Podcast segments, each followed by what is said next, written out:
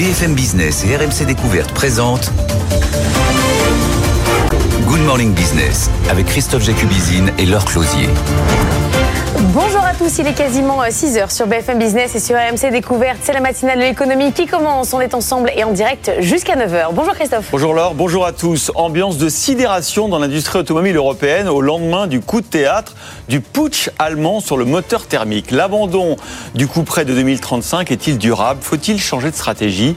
L'enquête de Justine Vassogne dans un instant. Alors hasard du calendrier, le transport aérien envisage aussi sa transition écologique en gardant ses moteurs thermiques. Oui, mais avec des carburants de synthèse fabriqués à partir de CO2 et d'hydrogène et donc avec beaucoup, beaucoup d'électricité. La bataille de l'e-fuel, c'est maintenant et c'est avec notre expert Jean-Baptiste Suette dans le journal et avec Denis Rank, l'ancien patron de Thales et d'Airbus. Il est aujourd'hui président de l'Académie des technologies et il est notre invité à 7h20. Décidément, euh, une matinale très engagée dans la transition écologique ce matin puisque la directrice générale de Veolia, Estelle Braclianoff, est notre invitée à 8h15 pour nous détailler ses résultats record. Pour le moment, il est tout juste 6 heures et c'est le journal.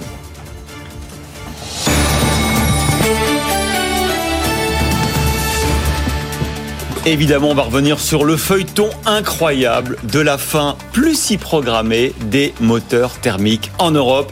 On vous a largement parlé hier de ce coup de théâtre européen. L'Allemagne a décidé de ne pas voter la fin du thermique pour 2035. Le vote devait avoir lieu aujourd'hui, mais il n'y aura pas de vote parce qu'on sait que les Allemands n'auraient pas voté. Justine Vasson, vous avez sondé la filière automobile française et européenne après cet électrochoc. Comment vit-elle ce revirement de dernière minute? Mais enfin, qu'est-ce qu'il se passe? C'est la réaction d'un acteur de l'industrie automobile française qui a été complètement pris de court parce, parce qu'il se passe en ce moment à Bruxelles. Cela amène de l'incertitude alors que 2035 c'est demain, nous dit-il. Chez Valeo, on nous le dit très clairement, on n'a plus besoin de gagner du temps, de grappiller 4-5 ans. On est prêt pour 2035. Si, on est, si cet été on était vent debout contre la mesure européenne, nous dit un constructeur automobile français, on s'est mis depuis en ordre de marche. Le plus compliqué, ce sont les allers-retours. On peut prendre le cas de Renault, par exemple, hein, qui a énormément misé sur l'électrique avec euh, son pôle Electricity dans le nord de la France, qui vise la production de 500 000 voitures euh, électriques d'ici 2025. Or, ces voitures il faut les vendre. Et si on repousse l'échéance de 2035, ce sera plus difficile de trouver des acheteurs pour des voitures électriques qui restent plus chères que des voitures thermiques. Les constructeurs automobiles français ont massivement investi dans l'électrique. On parle de milliards d'euros et aujourd'hui, bien, ils ne savent plus très bien sur quel pied danser. Mais alors, je vous repose la question, Justine, qu'est-ce qu'il s'est passé à Bruxelles? Pourquoi ce revirement allemand? Bah, À Bruxelles, d'abord, on n'avait jamais vu ça. Hein. C'est totalement inédit, nous explique l'un des négociateurs du texte qui suit le dossier depuis le premier jour. Le vote au Conseil de l'Union européenne, qui devait avoir lieu aujourd'hui, qui a donc été repoussé, était vraiment une formalité. On en était au stade de la caisse d'enregistrement. Le revirement allemand reste vraiment en travers de la gorge hein, des négociateurs européens qui voient un coup politique et qui pointent un coupable.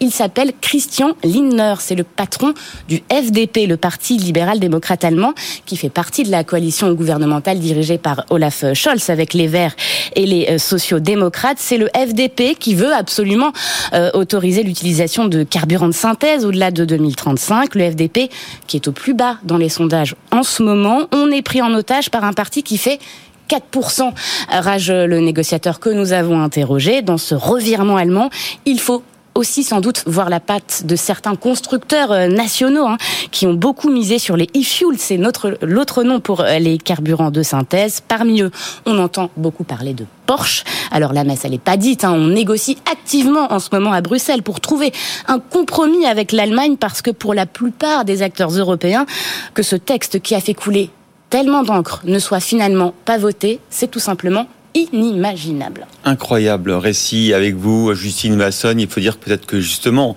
la, guerre va aussi se, transposer sur les prix des voitures, puisqu'on a appris euh, euh, que Tesla a une nouvelle baisse des prix de ses voitures électriques. Donc aux États-Unis, cette fois, cela concernera le haut de gamme, les modèles S et Y. Une première baisse de prix avait été annoncée en janvier pour l'entrée de gamme. Les modèles 3 et Y, effectivement, il va peut-être falloir baisser les prix pour être sûr de vendre ces véhicules électriques qui ne seront peut-être donc plus euh, uniquement en vente en 2035. Il y aura encore des moteurs thermiques. Merci beaucoup, Justine. Vous parliez euh, de l'e-fuel, Justine. C'est évidemment un enjeu aussi pour l'aérien. Comment produire suffisamment de carburant durable pour nos avions à l'avenir, surtout qu'il y a de la concurrence avec l'automobile. C'est la question que pose aujourd'hui l'Académie des technologies. Son président, Denis Rank, ancien patron de Thales et d'Airbus, remet son rapport. Sera avec nous à 7h20 tout à l'heure pour en parler. Jean-Baptiste Huet, vous avez déjà regardé les grandes lignes du rapport. La décarbonation du secteur aérien, elle doit passer par une très très forte augmentation de nos capacités électriques. Mais quand je dis très très forte, c'est énorme. C'est gigantesque. Hein. Juste un mot sur l'Académie des technologies. Hein. C'est euh, un établissement public qui compte à peu près 300 membres. On y trouve euh, Alain Aspect, le, prix Nobel de physique, Denis Rand qui sera là tout à l'heure, ou encore Thierry Breton ou la paléoclimatologue Valérie Vincent Masson-Delmotte. Dans son rapport que livre aujourd'hui euh, l'Académie des technologies, il y a un constat. Pour décarboner l'aviation, il y a une seule solution, ce sont les carburants de synthèse. Donc c'est plus les... moteurs électriques, les moteurs hydrogène, c'est les carburants de synthèse. Ce sera pour beaucoup plus tard. Ah L'immédiateté, le présent et le futur proche, ce sont les biocarburants, les e-fuels, ceci au moins pour les 30 prochaines années. Euh, seulement, il va donc falloir euh, des quantités de carburant phénoménales, 20 fois ce qu'on est capable de produire aujourd'hui, parce qu'on en produit très peu. Et pour produire ces carburants de synthèse, il faut du CO2 et de l'hydrogène. De l'hydrogène surtout. Et pour fabriquer cet hydrogène, il faut, vous le savez, on en parle beaucoup ici, des électrolyseurs. Euh, donc un courant électrique dans l'eau. Et donc, il faut donc à la base de l'électricité. Or, euh, bah, pour fabriquer euh, cet hydrogène, il faut de l'électricité décarbonée. il y a un débat d'ailleurs là-dessus entre la France et l'Allemagne. On va y revenir. Donc de gigantesques quantités d'électricité. Et ce que dit l'Académie, c'est que dans les dix ans qui viennent, il n'y a pas de problème. On va réussir à faire émerger doucement une filière de, de carburant de synthèse. En revanche, à partir de 2040, 2050, les besoins en électricité pour fabriquer ce carburant vont être tellement gigantesques qu'on va devoir doubler notre production énergétique en France et dans les pays voisins, et il a triplé au niveau mondial. Ça veut dire plus de solaire, plus d'éolien, évidemment plus de réacteurs nucléaires, c'est ce que dit euh, l'Académie, euh, qui, qui, vraiment dans son rapport nous, nous fait prendre la réalité que l'électricité est au cœur de la décarbonation et que c'est une ressource critique dont tout le monde voudra effectivement, euh, notamment euh, les batteries, mais aussi les carburants euh, de synthèse. Alors, il y a d'autres obstacles. Alors l'obstacle déjà, c'est la production d'hydrogène, avec de l'électricité décarbonée. La France milite pour utiliser du nucléaire, l'Allemagne dit non, non, euh, ce ne doit être que du solaire et que de l'éolien. Donc, que du renouvelable, quoi. Que du renouvelable. Donc il y a un vrai débat là-dessus, un débat où la France et l'Allemagne n'arrivent pas à se mettre d'accord, donc potentiellement ça peut freiner la volonté de décarbonation. On va ensuite avoir besoin de grandes quantités de CO2, donc il faut développer toute la filière de, vous savez, on... Captation. captation, voilà, on capte le, le, CO2 à la sortie des cheminées. Il faut développer les usines d'électrolyseurs, évidemment, pour faire plus tard de l'hydrogène. Et puis, j'allais dire le plus dur, mettre en place une régulation mondiale, un cadre financier, des règles. Euh, donc c'est un chantier absolument gigantesque, mais il faut avoir en tête que c'est effectivement le seul moyen, en l'état actuel des connaissances, de décarboner rapidement l'aviation. Des carburants, euh, allez, euh, ils nous disent les experts, qui permettent de réduire les, émissions de gaz à effet de serre d'environ 60%. Tous les avions sont d'ores et déjà compatibles. Voilà, donc oublions quelques instants les avions électriques ou les avions à hydrogène, ce sera pour plus tard. L'urgence, l'immédiateté, c'est d'abord décarboner les flottes actuelles qui existent et qui ont une très longue durée de vie. Merci beaucoup euh, Jean-Baptiste Huette. Un mot euh, de la mobilisation euh, contre la réforme des retraites qui promet de mettre la France à l'arrêt à partir d'aujourd'hui. Les syndicats jouent leur va-tout à quelques jours d'une adoption probable du texte au Sénat. Cette nuit d'ailleurs, les sénateurs ont prolongé les débats après avoir rejeté toutes les propositions de taxation des profits et dividendes présentées évidemment par la gauche. Et des sénateurs qui ont voté hier un CDI senior contre l'avis de la majorité, contre l'avis du gouvernement. Alors de quoi s'agit-il exactement puisque le texte est été adopté au Sénat. On verra ce que ça fera en commission mixte paritaire. Explication de Caroline Morisseau.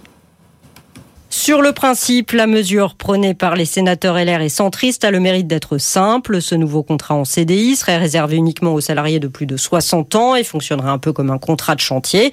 Il ne serait pas limité dans le temps, mais il y a une mission, comme par exemple encadrer les jeunes. Tout cela devrait être défini avec l'employeur au moment de la signature. Derrière, l'entreprise s'engagerait quoi qu'il en soit conserver le salarié jusqu'à son départ à la retraite et bénéficierait en contrepartie d'une exonération de cotisation familiale qui s'élève entre 3,5 et 5,25% du salaire brut en fonction de la rémunération. Pas de quoi rendre les seniors plus attractifs et inciter les entreprises à les embaucher, fustige un responsable syndical. Pour eux, ces exonérations vont surtout réduire les recettes de la sécurité sociale. Une fois n'est pas coutume, le gouvernement, qui pourtant ne ménage pas ses efforts pour allier les républicains, ne veut pas de ce dispositif qu'il juge trop coûteux, 800 millions d'euros, et qui risque, selon lui, d'engendrer des effets d'aubaine. Les négociations commerciales sont à peine terminées, qu'il est déjà prévu qu'elles soient rouvertes au mois de juin. C'est la contrepartie accordée par Bercy aux distributeurs qui ont accepté hier de geler leur prix sur une sélection de produits de leur choix pendant trois mois pour justifier leurs futurs efforts sur les tarifs qui seront demandés aux géants de l'agroalimentaire en juin. Bercy s'appuie sur un rapport de l'inspection générale des finances qui montre un retour des marges pour l'industrie et un excédent brut d'exploitation en hausse de 50% en moyenne fin 2022 euh, qui fait grimper les prix. Euh, l'objet du débat d'Ose Daniel à 7h10 tout à l'heure. Et tout de suite, c'est le morning briefing. Bon, Antoine Larigauderie, on a réussi à battre euh, ce record sur le CAC 40, mais c'était en séance et le soufflet est ensuite retombé. Oui, on était dans un vrai marché de tendance, de dynamique qui nous a amené là, les considérations de valorisation largement en faveur des actions européennes d'ailleurs, la solidité des résultats des perspectives d'entreprise. Euh, et là, on va plus revenir à un marché dominé par la macroéconomie hein, ces prochaines heures. Cette prudence, elle se lit dans les chiffres. On est resté en hausse à Paris en clôture, mais minime, hein, plus 0,3%. Donc nouveau record absolu à retenir, hein, à 7401 points. Mais on le voit, la tendance s'est légèrement retournée à Wall Street en clôture. Tendance très mitigée, avec même le Nasdaq qui termine en baisse. Alors, ce qui va nous aider, c'est qu'on a une tendance positive, pour le coup, bien positive en Asie ce matin. Donc ça, c'est un bon soutien pour les indices européens, mais pas assez pour nous faire franchement redécoller. Si bien que la tendance est attendue assez molle en début de séance. On va rester dans les starting blocks pour un nouveau record, mais une vraie dynamique haussière mettra un petit peu plus de temps à s'installer. On sent que le, que le potentiel à court terme s'est un petit peu épuisé. Oui, il faut dire qu'on attend euh, le grand événement du jour, c'est Jérôme Powell devant le Congrès américain. Oui, clairement le gros événement de la semaine, un passage alors cet après-midi devant la commission bancaire du Sénat américain, demain Chambre des représentants. Et les données, elles sont finalement assez simples. C'est la première fois que le patron de la Fed s'exprime depuis le 17 février. Et depuis, prix à la consommation de janvier supérieur aux attentes. Prix à la production, même chose, supérieur aux attentes. Les indicateurs de décembre revus à la hausse. L'indice CPE de janvier en hausse pour la première fois depuis octobre de l'année dernière. Là, on a quand même tous les ingrédients pour un discours de très grande fermeté, peut-être même une préparation des esprits à une hausse de 50 points de base des Fed Funds lors de la prochaine réunion du comité de politique monétaire de la Fed. Ça, c'est la théorie. On va voir la pratique. Mais au vu de ce que font les taux obligataires depuis quelques semaines, alors pas impossible que beaucoup de choses soient d'ores et déjà dans les cours, mais qu'il faille réajuster les taux cibles. Donc ça risque d'être un petit peu volatile dans les prochaines heures. Faudra pas oublier quelques indicateurs aussi du côté de l'Europe. On a notamment en Allemagne les commandes aux usines hein, pour le mois de janvier. Ça, c'est vraiment l'indicateur clé pour l'économie allemande. Euh, qui feront euh, réagir sans doute euh, les taux hein, sur les 10 ans. Puis l'euro-dollar qui s'est quand même pas mal renforcé hein, en direction d'un 0,7 ces dernières heures. Merci Antoine. Laure, notre morning team dans un instant. Dans un instant, on va parler d'une agence immobilière qui vous reverse de l'argent quand vous vendez votre bien. Et puis, dans Culture Geek, une innovation incroyable, une imprimante qui imprime mais à l'intérieur du corps humain. A tout de suite. Good Morning Business, la pépite. Aujourd'hui à 6h14, euh, dans la pépite de l'immobilier, on va parler de troubles dans l'immobilier avec cette pépite qui veut se mettre entre vous, euh, vendeur de biens, et un agent immobilier. Il faut savoir que la France compte 30 000 agences immobilières. Alors quand on est propriétaire, qu'on a un bien à vendre, vers qui euh, se tourner? On peut choisir tout simplement l'agence la, plus proche du bien, mais c'est vrai que souvent on ne connaît pas les services proposés. Donc vous proposez une sélection donc, qui correspond aux critères des vendeurs. Thierry Joubert, bonjour. Bonjour vous êtes euh, président fondateur euh, de Snitch, vous venez euh, de Biarritz. Oui. Alors c'est une sorte de match Tinder en fait entre les proprios et les professionnels de l'immobilier. Expliquez-nous Comment fonctionne cette plateforme bah Écoutez, on a voulu créer euh, le cercle vertueux de la vente immobilière en France, c'est-à-dire une sorte de triangulation entre les trois acteurs principaux. Enfin, le troisième, c'est nous maintenant, puisque on arrive sur le marché avec ce concept novateur. Mais au final, entre un vendeur d'un bien immobilier dans l'ancien, donc ça peut être une maison, un appartement et aussi un terrain, et les experts de l'immobilier qui font partie des, des, des agences des grands groupes français, les réseaux de mandataires, les agences et agents indépendants, et au milieu, le facilitateur, l'intermédiaire, la plateforme Snitch. Ce qui est surtout novateur, c'est que vous reversez de l'argent à celui qui vend son bien, ce qui Tout à fait. récupère une partie de la commission Tout à de l'agent immobilier. Alors comment ça fonctionne? J'ai envie de dire que ça fonctionne premièrement très bien. Concrètement, les professionnels adhèrent à notre base de données puisqu'ils font déjà partie en France euh, de réseaux de partage, puisqu'il y a une telle tension qu'ils sont obligés de, de partager quelque part leur commission pour avoir euh, accès à des biens, parce qu'on sait que la prospection pour faire entrer les biens, c'est le c'est le problème euh, du métier. Et, et concrètement, donc le professionnel nous reverse 40% de sa commission hors taxe quand la vente arrive à terme, et nous on en garde 20% et on en reverse 20% aux vendeurs. Donc à une époque où un euro coûte un euro, on a envie de dire qu'on augmente le pouvoir d'achat euh, de nos vendeurs. Comment vous pouvez, enfin, qu'est-ce que vous apportez en plus qu'un professionnel implanté depuis euh, plusieurs années sur une région euh, ne fait pas? En quoi vous êtes euh, C'est quoi votre valeur ajoutée par rapport? J'imagine que l'agent immobilier vous dit bah, attendez, euh, je connais mon métier. Vous, vous êtes un petit gringalet qui a créé sa boîte le 2 mars 2022. Ouais. Qu'est-ce que vous allez m'apporter? Et concrètement, donc on a créé la boîte le 2 mars 2022, mais on a commencé à communiquer que depuis janvier dernier. Donc on a eu un petit parcours assez sympathique depuis deux mois. Mais nous, ce qu'on propose à nos pros, et je vais retourner un peu avec une autre question, on défie nos vendeurs quand on les a au téléphone de d'aller dans, dans le centre-ville de leur euh, Ouais. dans leur rue piétonne de leur centre-ville l'après-midi Ouais. et de passer devant 3, 4, 5 agences et de trouver sur une seule la liste des services qui va être déployé à quel coût. Mhm. Nous, on est la première plateforme qui propose à un pro de partager la totalité des services qu'il dispense pour la vente d'un bien immobilier. Et au final, on a un espèce de matching par rapport aux desiderata de nos vendeurs. C'est quoi les services par Mais exemple ils font tous la même chose. Ouais. Ils font tous la visite virtuelle, tout ça, c'est pareil, non? Eh bien non, ils ne font pas tous la même chose. Il y a des agences qui peuvent se permettre de faire, parce qu'elles sont plus grosses ou des réseaux de mandataires, parce, par, par exemple, ils n'ont pas d'agence euh, euh, qui ont pignon sur rue, donc ils ont un pouvoir de, de communication qui est un peu plus important. Et chaque agence immobilière n'a pas les mêmes services qu'une autre. C'est-à-dire qu'une petite agence de quartier, même si des fois c'est celle qui a le plus de services, des fois elle a peut-être un peu moins de services, elle a peut-être moins de moyens techniques. Et nous, on va plus loin aussi dans les euh, desiderata de nos vendeurs, puisque en plus des services techniques, on les écoute. C'est-à-dire qu'on a fait une vente sur Paris où un de nos vendeurs nous avait dit, euh, une fois qu'il nous avait fait passer tous ses services et qu'on lui avait trouvé les deux agences qui arrivaient en tête de liste, il a, on allait plus loin avec lui, il nous a dit une exclusivité, oui, mais pour un mois. Donc nos deux agences qui étaient arrivées en tête de liste, on est allé chercher cette dernière requête. Donc j'ai envie de vous dire qu'il y a des services techniques, il y a aussi des, des requêtes humaines, mais au final, toutes les agences et tous les professionnels ne dispensent pas les mêmes services. Oui, oui. Bon, j'imagine que la majorité des vendeurs espèrent surtout euh, payer le moins de frais d'agence euh, possible. Est-ce que votre algorithme sait définir l'agence, je sais pas, la moins chère euh, de Paris? On a, on a toutes les agences immobilières, c'est ça qui fait notre grande force euh, dans la base de données. On a des agences immobilières à commission fixe. On a les agences, comme je vous le disais, qui ont pignon sur rue, les plus connues des Français. On a des réseaux de mandataires euh, qui ont un, un très grand maillage, par exemple dans les campagnes, là où des fois on peut pas trouver euh, d'agence proche d'un bien.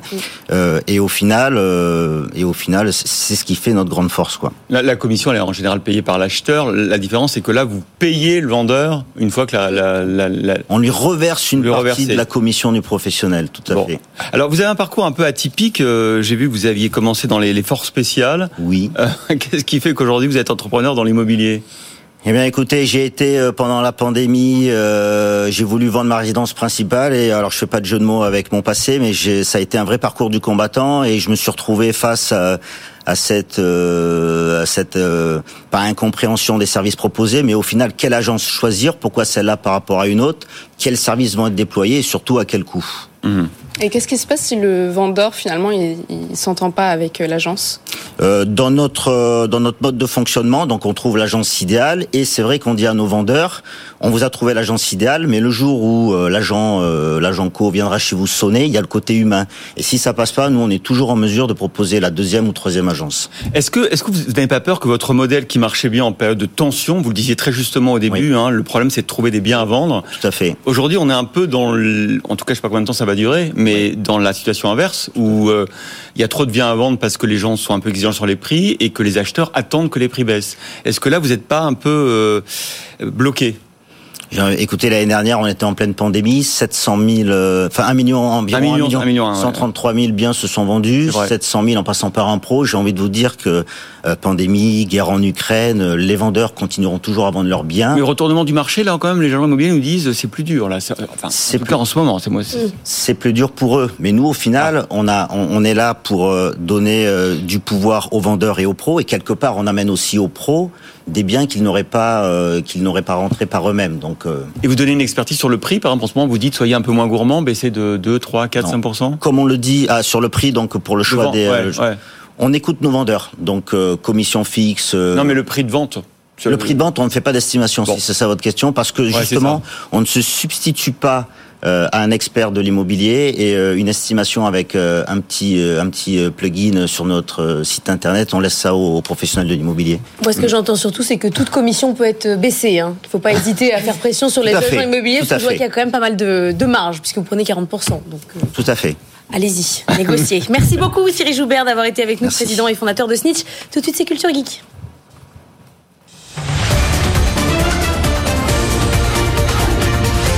Good Morning Business. Culture Geek. Avec Mélinda Davant-Soulas. Attention, Mélinda va opérer sur votre corps et vous implanter une imprimante 3D. Oui, une petite révolution hein, à venir en médecine des imprimantes 3D qui impriment directement dans votre corps Oui, ne soyez pas inquiets tout de suite. Hein. non, mais ça a l'air dingue. C'est assez dingue. Mais vous savez, l'imprimante 3D, ça fait quelques années qu'on l'a vu arriver euh, en médecine. Ça a révolutionné pas mal de choses, notamment au niveau des prothèses. On peut faire beaucoup plus facilement des prothèses de main, de bras. Euh, ça fait surtout baisser les, prix. On parlait de 100 000 euros à une époque pour une prothèse de main. On est tombé à 1000 euros, avec en plus une grosse communauté qui fabrique euh, des prothèses grâce à des modèles open source. Alors, vous avez peut-être entendu parler de la société Limitless Solutions son objectif, c'est d'offrir des prothèses aux enfants handicapés. Et notamment, eh bien, on voit les images, euh, ça avait permis la création d'un bras Ironman offert par Robert Downey Jr., donc lui-même Monsieur Ironman au cinéma, un jeune garçon. Euh, vous voyez la, la tête du garçon avec son bras bionique. C'était quand même assez fou. Là, je vous parle d'une impression 3D dans le corps bah directement. Alors là, ne vous inquiétez pas, ça ne fait pas mal, comme dirait le médecin. Euh, c'est vraiment microscopique. C'est comme un petit bras articulé qui va pouvoir se glisser dans le corps. Ce sont des chercheurs de l'université de Nouvelle-Galles du Sud en Australie qui ont réussi cette prouesse. C'est, ça va permettre d'imprimer en 3D sur la surface des organes. Donc c'est vraiment, ça fait un centimètre de diamètre. C'est pas très très grand, il faut quand même le, le, rentrer. Le rentrer, c'est comme un endoscope quelque part, et ça a la capacité de pouvoir se tordre et de se mettre vraiment dans tous les sens pour arriver à destination. Et, concrètement, effectivement, une fois dans le corps, qu'est-ce que va faire cette imprimante? Qu'est-ce qu'elle va réparer comme tissu, par exemple? Alors, on va, ça va être des, des biomatériaux qui vont être imprimés. Euh, ça va pouvoir ben, reconstruire des zones qui sont touchées. Ça va pouvoir euh, nettoyer des plaies, par exemple, faire aussi des petites incisions parce que il y aura un petit scalpel en fait au bout de, de cette mini imprimante.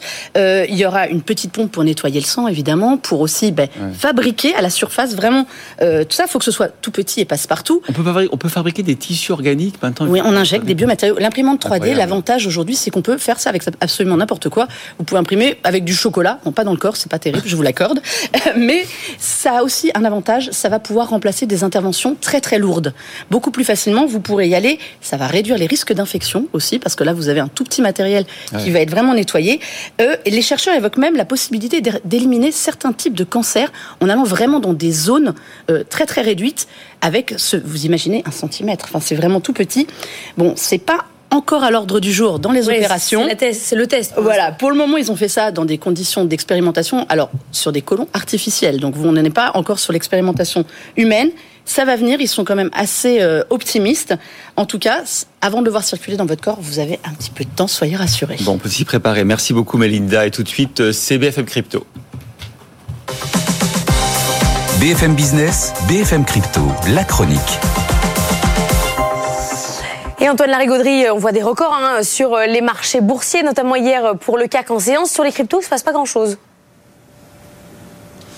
Non, quasiment rien. Le Bitcoin est toujours du côté des 22 000 dollars. L'Ether qui essaie de rejoindre les 1600, mais c'est compliqué. Situation bloquée. Pas d'acheteurs sur ces niveaux pour le moment. Les analyses graphiques estiment que seul un passage du Bitcoin sous les 21 000 pourrait profondément déclencher une dynamique baissière prolongée. Mais c'est pas le cas pour le moment, mais pas de dynamique acheteuse non plus en vue. Alors focus sur euh, Amazon qui avance dans les NFT. Il pourrait y avoir carrément une grande marketplace qui pourrait ouvrir fin avril. Oui, un joli scoop de nos amis The Big Whale hein, qui ont révélé l'info. On en avait déjà parlé fin janvier. Amazon qui signait à l'époque un partenariat avec l'écosystème Avalanche. Pour faire quoi Désormais, on le sait en détail. Un lancement d'une plateforme d'échange digital. Il y aura directement sur le site un onglet Digital Marketplace qui va permettre l'échange de NFT. Alors aux États-Unis, le 24 avril, dans un premier temps, 15 collections de ces actifs édités par des partenaires. Ouverture du service euh, donc fin avril. Lancement retardé déjà deux fois, visiblement à cause des soubresauts importants sur le marché des cryptos, mais Amazon, malgré tout, reste droit dans ses bottes et avait largement annoncé en amont son intérêt pour les actifs digitaux. On sait qu'un autre chantier stratégique est en cours aussi dans le domaine, une initiative sur les jeux vidéo sur la blockchain. C'est pourquoi le partenariat avec Avalanche est très important à ce niveau. Donc tranquillement, Amazon pousse ses pions et ses initiatives concrètes sur le terrain un petit peu miné du Web 3, mais avec son poids, le géant pourrait bien bénéficier de la maxime The Winner Takes All et se retrouver d'un coup super géant de ce marché au développement un peu chaotique. Merci Antoine, on se retrouve à 7h. Dans un instant, Christophe, le journal. Dans un instant, le journal, on va évidemment parler euh, de ce trimestre anti-inflation décidé par le gouvernement. Euh, la vérité, c'est qui profite de euh, la hausse des prix dans l'alimentaire, dans le journal et dans le débat d'Ose Daniel. À tout de suite. 6h29 sur BFM Business et sur AMC Découverte. Le trimestre anti-inflation dans les supermarchés, c'est la grande annonce hier faite par Bercy. Des prix les plus bas possibles sur une sélection de produits décidés par chaque enseigne. Ça sera jusqu'en juin. Mais après ces efforts, les distributeurs pourront se rattraper car à partir de juin, de nouvelles négociations commerciales vont être ouvertes. Et là, ce sont les gros industriels de l'agroalimentaire qui devront faire des efforts. Pauline Tadevin. Un partout, balle au centre. Après la sortie d'Emmanuel Macron qui appelait la semaine dernière les distributeurs à faire un effort sur leurs marges, le ministre de l'économie exhorte les gros industriels, ceux qui ont les reins les plus solides, dit-il, à renégocier leurs prix fin juin avec la distribution, du fait notamment de la baisse du coût des matières premières et du transport. Et dans la foulée, Bruno Le Maire publie le tout dernier rapport de l'inspection générale des finances qui montre un retour des marges pour l'industrie agroalimentaire et un excédent brut d'exploitation en hausse de 50% fin 2022. La lutte contre l'inflation est l'affaire de tous, s'assure le ministre, qui trouve là un bon équilibre global d'après un acteur de la distribution. Du côté des industriels, on explique qu'il existe déjà des clauses de renégociation dans les contrats en cas notamment de baisse du coût des matières premières. Rien de neuf, donc, nous dit-on, si ce n'est la date, fin juin, c'est tôt, nous dit-on, alors que l'encre des contrats qui viennent d'être signés n'est pas encore tout à fait sèche. Alors finalement, est-ce qu'il y avait des profiteurs de guerre? Est-ce que ce sont les industriels, les agriculteurs qui ont profité de la hausse des prix? On en parlera dans le débat d'Ose Daniel à 7h10. La mobilisation contre la réforme des retraites se promet de mettre la France à l'arrêt à partir d'aujourd'hui. Trafic ultra réduit à la SNCF et la RATP. Grève des éboueurs dans plusieurs grandes villes. Raffinerie bloquée. 60% des enseignants sont en grève. Les syndicats jouent leur va-tout à quelques jours d'une adoption probable du texte au Sénat. Cette nuit, d'ailleurs, les sénateurs ont prolongé les débats après avoir rejeté toutes les propositions de taxation des profits et dividendes, c'était présenté par la gauche. Alors, ce qu'on attend aujourd'hui euh, dans le monde, au-delà de la mobilisation contre la retraite, contre la prolongation de l'âge de la retraite en France, c'est l'audition de Jérôme Powell, le président de la Réserve fédérale américaine, devant le Sénat américain. Aujourd'hui, la Chambre des représentants demain. Ces remarques pourront donner au marché des indications sur la façon dont la Réserve fédérale envisage la suite et la lutte contre l'inflation. Est-ce que la hausse des taux sera de 25 points, de 50 points dans les prochains mois? En attendant, Wall Street est resté assez attentiste hier et les marchés européens également ont terminé sans réelle tendance. On verra ça dans le morning briefing à 7 heures. Et puis ça tombe bien, naviguer dans un environnement de marché difficile, c'est justement le thème cette année de la conférence annuelle d'Euronext. 11e édition à 7h45. Stéphane Boujna, le DG d'Euronext, sera avec nous. Et puis décidément, l'industrie du luxe mise énormément sur euh, les cosmétiques. On se souvient de Kering hein, qui a réorganisé euh, avec une division beauté qui était créée. Cette fois-ci, c'est LVMH qui place un ancien cadre de L'Oréal à la tête de sa propre division beauté. Stéphane Rinderknecht, qui avait été embauché l'an dernier après 20 ans passé chez L'Oréal, est donc placé à la tête des activités hôtellerie de LVMH, le temps de régler des problèmes de clauses d'anticoncurrence. Derrière, c'est un remaniement global qui s'opère chez Guerlain et au parfum Christian Dior. La beauté chez LVMH a connu une croissance de 17% l'an dernier avec 7,7 milliards d'euros de ventes. Accor a perdu euh, l'un de ses deux cofondateurs. Gérard Pélisson est décédé hier à l'âge de 91 ans. Un entrepreneur visionnaire qui, avec son complice Paul Dubrul, a fait naître un géant de l'hôtellerie. Aujourd'hui, numéro 6 mondial. Hélène Cornet. Les hôtels standardisés en France, c'est lui, Gérard Pélisson, ouvre le premier Novotel en 1968 dans un ancien champ de betteraves près de l'autoroute du Nord, en s'inspirant des Holiday Inn repérés aux États-Unis où il fait ses études. Le début d'une véritable saga. Il enchaîne alors les acquisitions, Mercure, Sofitel, Courtepaille et développe le groupe à l'international. Il abandonne la direction opérationnelle en 97 mais conserve la coprésidence du conseil d'administration jusqu'en 2005 et impose son neveu Gilles Pélisson à la tête du groupe l'année suivante après une bataille d'actionnaires. Aujourd'hui, Accor, ce sont plus de 5400 établissements partout dans le monde, plus de 4 milliards d'euros de chiffre d'affaires l'an dernier, 400 millions de résultats nets. Sauf que la stratégie n'est plus vraiment la même. Le groupe s'est résolument tourné vers le segment du luxe et délaisse la standardisation qui n'est plus vraiment la mode. La chambre d'hôtel n'est pas uniquement un lit ou une douche, mais quelque chose de beaucoup plus expérientiel, expliquait encore récemment son actuel PDG Sébastien Bazin. Et une bonne nouvelle pour les librairies indépendantes. On les croyait en sursis, sauvées in extremis par euh, la pandémie. 3500 euh, librairies indépendantes. mais ça continue d'augmenter euh, avec un record d'ouverture enregistré depuis le Covid, comme nous l'explique Thibaut Francesquet. 142, c'est le nombre de librairies ouvertes en France l'année dernière, deux de plus qu'en 2021. En comptant les quelques fermetures, le solde net est de 115 librairies supplémentaires, un record. Selon le Centre national du livre, ces nouvelles librairies suivent en partie les mouvements de population vers l'ouest et le sud du pays. Elles s'implantent surtout dans les villes moyennes, pas ou peu pourvues en librairie. Depuis 2017, une ouverture sur deux s'est faite dans une ville de moins de 15 000 habitants. Au total, la France compte 3500 librairies indépendantes qui représentent 40% du marché du livre, le reste étant réparti entre les grandes surfaces, les enseignes culturelles et les ventes en ligne. Contrairement aux idées reçues, ces dernières ne représentent que 15% des ventes de livres. On peut sans doute l'expliquer par la loi qui fixe un prix unique du livre en France et limite les remises à 5%. Le marché du livre physique pesait 4 milliards d'euros en 2022, deuxième meilleure année de vente depuis 10 ans. Et à 6h34, c'est euh, le Morning Retail. On rigole beaucoup sur ce plateau, ça fait du bien. Morning Retail avec Altavia. Altavia, le groupe de communication internationale dédié au retail. Good Morning Business, Morning Retail.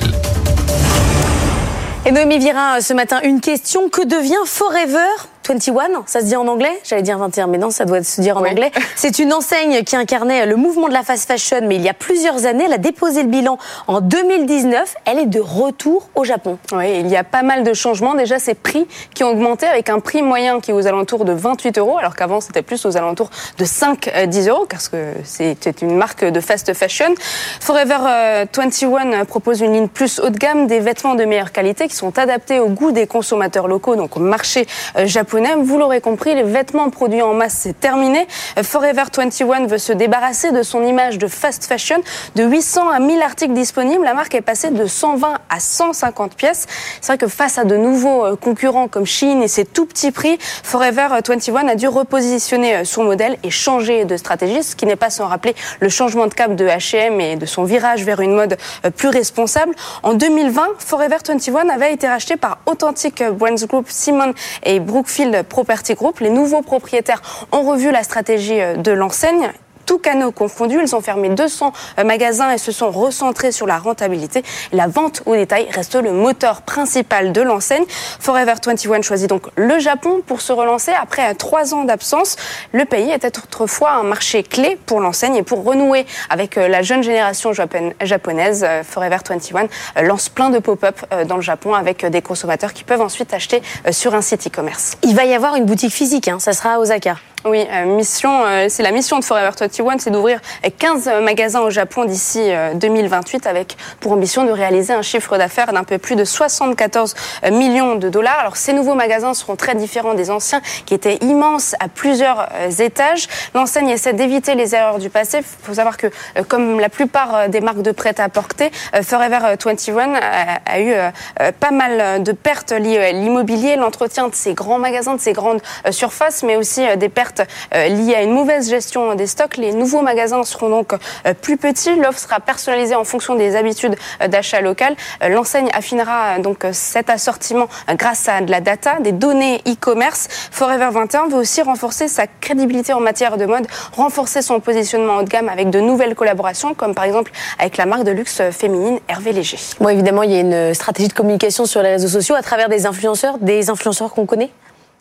Euh, non, moi personnellement, bah je, ne les, connais pas, mais en 2022, Forever 21 a beaucoup investi euh, dans TikTok. Elle fait régulièrement appel à, des influenceurs, euh, notamment américains, japonais, qui font ensuite des vidéos sponsorisées et que l'enseigne republie, republie sur son compte. Le réseau social est également un outil qu'utilise l'enseigne pour identifier les dernières tendances qu'elle intègre ensuite dans la collection. Forever 21, qui a été créé à Los Angeles dans les années 80, était très populaire auprès de la génération Z dans les années 2000, puis ensuite sa popularité a décliné avant la pandémie, avant 2019. Le soutien à la marque parmi les acheteurs âgés de 13 à 30 ans avait chuté de 13%. Aujourd'hui, la société compte plus de 120 000 abonnés sur la plateforme TikTok.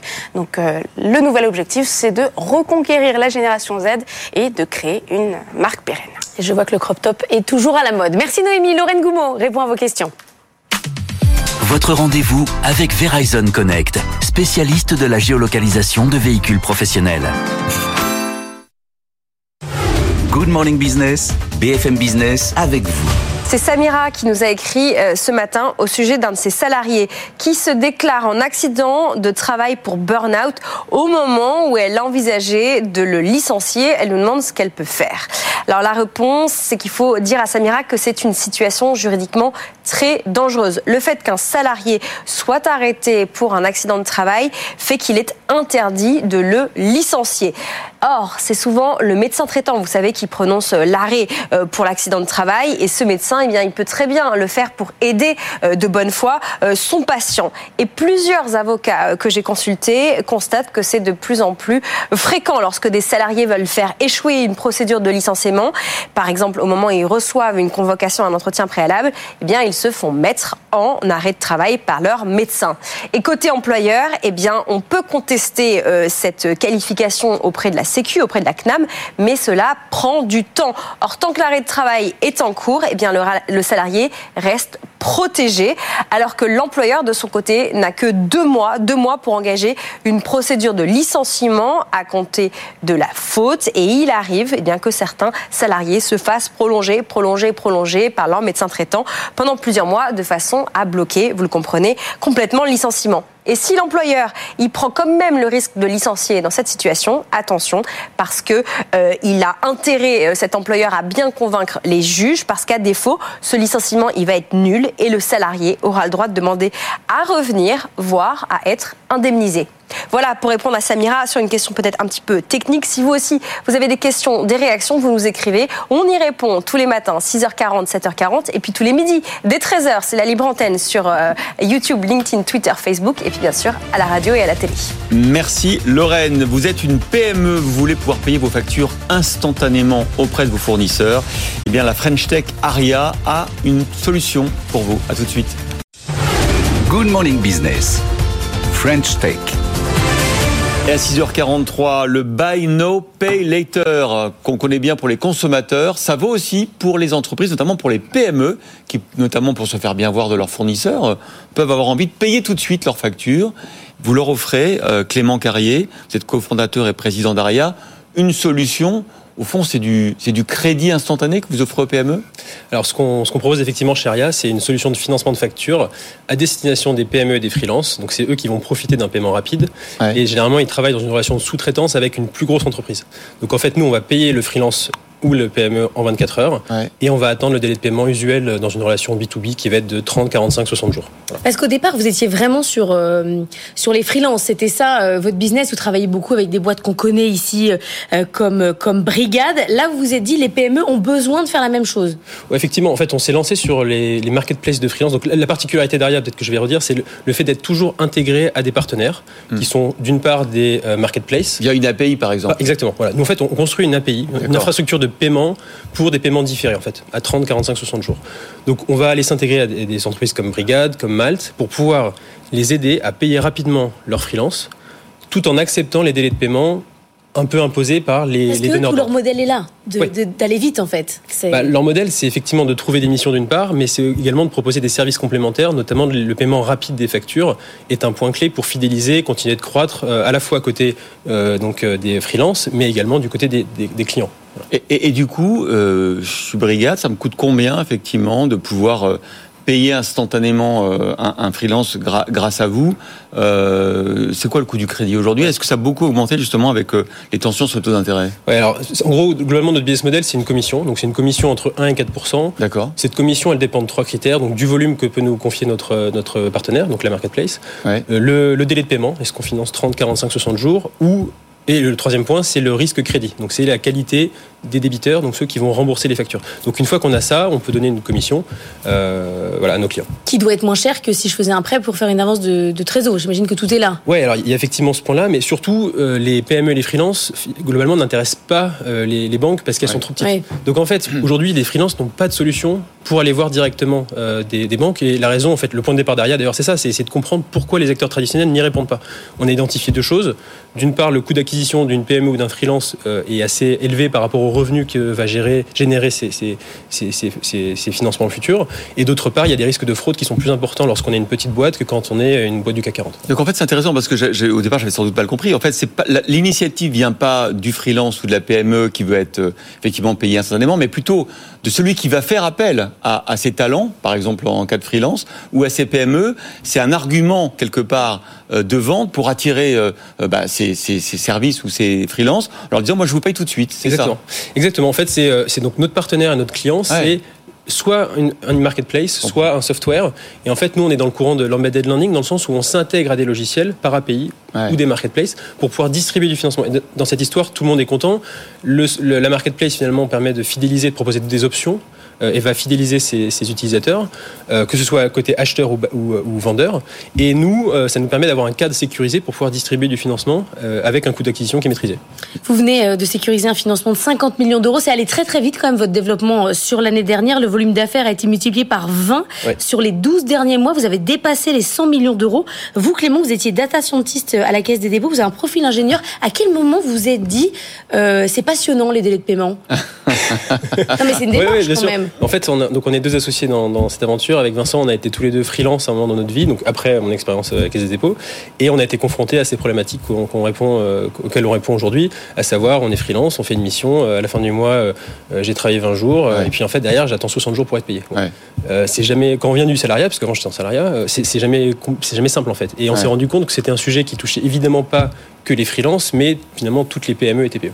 On, on parlait de brigade, j'ai vu que sur la vidéo qu'on voit, si vous êtes sur RMC Découverte, Canal 24, euh, Staffme aussi fait appel à vous. Ouais, c'était- voilà, on on a vraiment, on s'est vraiment focalisé sur les marketplaces de freelance. Donc, on travaille avec Staffme, avec Malte, avec Brigade, euh, dans la santé, avec Medels, Mediflash. Enfin, voilà, on a plein de clients qui sont des. On s'est vraiment spécialisé là-dessus parce que c'est important quand on démarre une activité comme la nôtre d'être assez focalisé. Et c'est intéressant parce que ça veut dire que pour, pour ces, ces marketplaces aussi, ça leur permet euh, d'avoir un besoin en fonds de roulement plus faible grâce à vous. Hein. Exactement.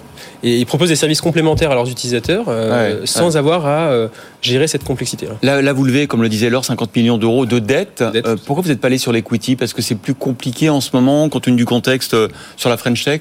Parce que ça répond en fait à deux problématiques différentes. Euh, L'equity va vraiment nous permettre de nous développer en tant qu'entreprise. Et on, on- on a levé euh, déjà de l'equity, on a levé en tout 5 millions euh, Ah depuis le début de, la- de, de l'entre- de- enfin, de- de- du début d'Aria.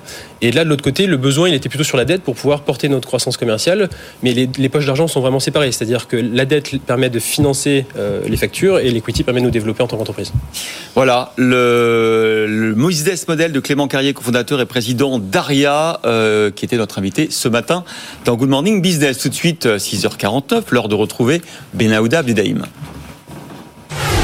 Good Morning Business, le monde qui bouge. Les espions chinois sont partout, Benahouda euh, Abdedaïm. En tout cas, c'est la position américaine qui pense que même dans les grues chinoises des ports d'Amérique, il y a des espions. Quels sont les arguments Alors, ce gigantesque engin de, levage chinois partout dans, les ports des États-Unis sont comparés à des chevaux de Troie euh, par des responsables de la sécurité nationale et de la défense américaine. Ces grues entre navires et terre euh, contiennent des capteurs sophistiqués en mesure d'enregistrer en fait et de suivre les conteneurs. Selon ce qui est avancé, la crainte américaine et que le renseignement chinois puisse obtenir ainsi euh, de l'information sur le matériel expédié, notamment pour les interventions intérieures et extérieures du Pentagone. En plus, d'après un ancien chef du contre-espionnage à Washington cité par le Wall Street Journal, euh, il deviendrait possible d'accéder à distance à ces équipements afin de perturber, le cas échéant, des flux de marchandises. Il affirme que ces grues de fret peuvent euh, être le nouveau Huawei, l'industriel chinois des télécommunications pratiquement banni des États-Unis. Cet ex-directeur du centre national du contre-espionnage euh, soutient que c'est la combinaison parfaite d'activités légitimes qui peut aussi masquer une collecte clandestine de renseignements. Donc il se pourrait bien que le premier fabricant de ces engins devienne la prochaine cible omniprésente dans le débat public aux États-Unis. Euh, ZPMC, issu d'une société fondée au 19e siècle, euh, est basé et coté à la bourse de Shanghai. Son principal actionnaire reste CCCC. C'est le plus grand nom chinois des travaux publics. Ce groupe d'État emblématique des nouvelles routes de la soie est répertorié par l'exécutif américain depuis la fin 2020 comme ayant des liens avec l'armée chinoise. Alors, les téléphones portables, les drones, les ballons espions, aujourd'hui les grues, que répondent les Chinois? Euh, La Chine a recours sur le sujet euh, à toutes sortes d'analogies relevant du champ psychiatrique. Euh, leur ambassade à Washington a commencé par considérer que de telles préoccupations exprimées sur les grues sont une tentative paranoïaque d'entraver le commerce. Puis hier, la porte-parole du ministère des Affaires étrangères a déclaré que cette paranoïa est destinée à tromper le public américain. Pour un haut fonctionnaire euh, euh, du ministère du Commerce à Pékin, visiblement désemparé, si les États-Unis associent tout appareil chinois à des utilisations politiques ou militaires, cela va devenir névrotique. Un chroniqueur de la télévision d'État demande alors si la suite ce ne sont pas en effet les meubles, le linge de maison ou les jouets assimilés à des outils d'espionnage. Eh ben oui. Et l'éditorialiste d'un quotidien officiel estime cette hystérie, je risible tant les Américains jugent autrui sur le fondement de leurs propres actions. Alors pour l'heure, aucune administration portuaire en fait euh, aux États-Unis n'a signalé ouvertement, en tout cas, euh, d'utilisation indue d'une grue, mais par précaution, on voit que certains ports ont déjà recours à des logiciels finlandais ou suisses, même s'ils s'avèrent plus chers que ceux fournis par ZPMC. Un parlementaire républicain n'a de toute façon pas attendu pour déposer une proposition de loi visant à interdire toute acquisition de ces engins chinois et puis à encourager surtout les fabrications alternatives. Sauf que remplacer ce constructeur de Shanghai, cela risque de se révéler un peu plus complexe que de désinstaller euh, des téléphones des adolescents l'application chinoise TikTok. C'est une source américaine qui souligne que près de 80% des grues navires-terre utilisées dans les ports américains sont du ZPMC. La Maison-Blanche a assuré hier soir prendre très au sérieux une vulnérabilité, mais personne à Washington ne paraît en mesure de préciser comment se passer rapidement de ces équipements très lourds chinois. Merci beaucoup Benahouda. Vous avez sans doute suivi euh, ce revirement allemand hein, sur le thermique en Europe, incroyable. En quelques heures, comment on, fait écrouler le château de cartes de la fin du thermique. On va évidemment largement y revenir dans le journal de 7 heures. À tout de suite. BFM Business et RMC Découverte présentent Good Morning Business avec Christophe Jacubizine et Laure Closier. 6h58 sur BFM Business et sur RMC Découverte. Bienvenue si vous nous rejoignez. La matinale de l'économie continue. On est ensemble en direct jusqu'à 9h. Ambiance de sidération dans l'industrie automobile européenne au lendemain du coup de théâtre du putsch allemand sur le moteur thermique. L'abandon du coup près de 2035 est-il durable? Faut-il changer de stratégie? L'enquête de Justine Vassogne dans un instant. Alors, hasard du calendrier, le transport aérien envisage aussi sa transition écologique en gardant ses moteurs thermiques, mais avec des carburants de synthèse fabriqués à partir de CO2 et d'hydrogène et avec beaucoup, beaucoup d'électricité. La bataille de l'e-fuel, c'est maintenant, et c'est avec notre expert Jean-Baptiste Suette dans le journal, et avec Denis Rank, l'ancien patron de Thales et d'Airbus aujourd'hui président de l'Académie des technologies. Il est notre invité à 7h20. Décidément une matinale engagée dans la transition écologique ce matin puisque la directrice générale de Veolia, Estelle Braclianoff, est notre invitée à 8h15. Pour le moment, il est tout juste 7h, c'est le journal. BFM Business, c'est toute l'information économique et financière gratuitement à la télévision.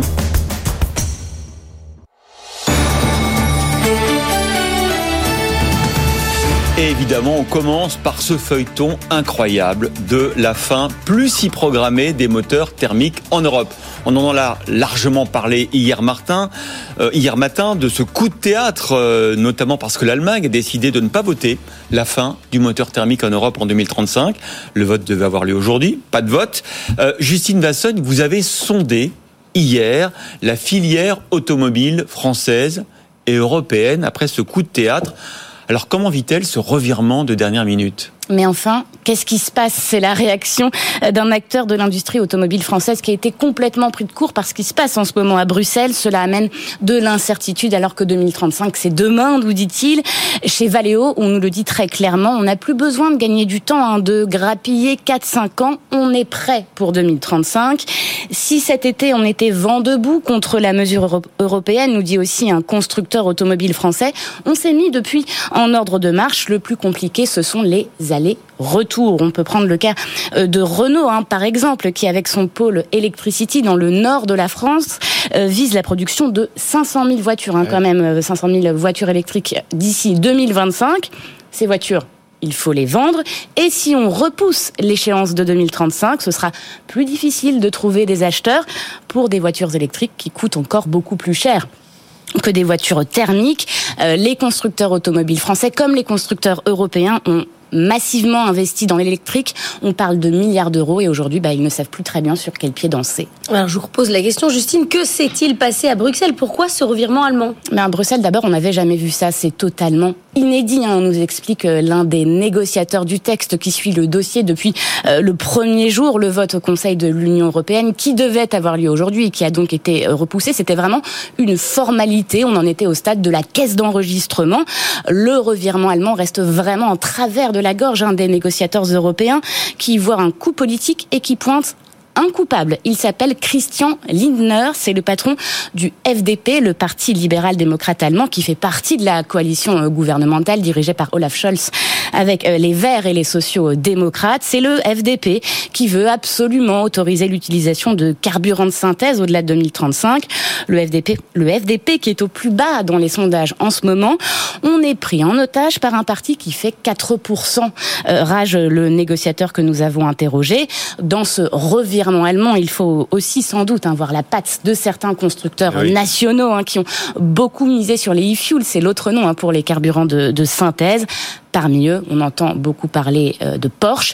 Alors euh, la messe n'est pas dite. On négocie activement à Bruxelles en ce moment pour trouver un compromis avec euh, l'Allemagne parce que pour la plupart des acteurs européens, que ce texte qui a fait couler tellement d'encre ne soit finalement pas voté, c'est tout simplement inimaginable. Bon, merci Justine. Ça aura peut-être un effet positif, c'est faire baisser le prix des véhicules électriques parce qu'il faudra effectivement les vendre alors même que ce coup près s'éloigne. Euh, ben justement, euh, Tesla annonce une nouvelle baisse des prix aux États-Unis pour le moment euh, de son haut de gamme, les modèles S et Y. Vous savez qu'il y avait déjà eu une première baisse des prix en janvier pour l'entrée de gamme, c'est-à-dire les modèles, les modèles 3 et Y.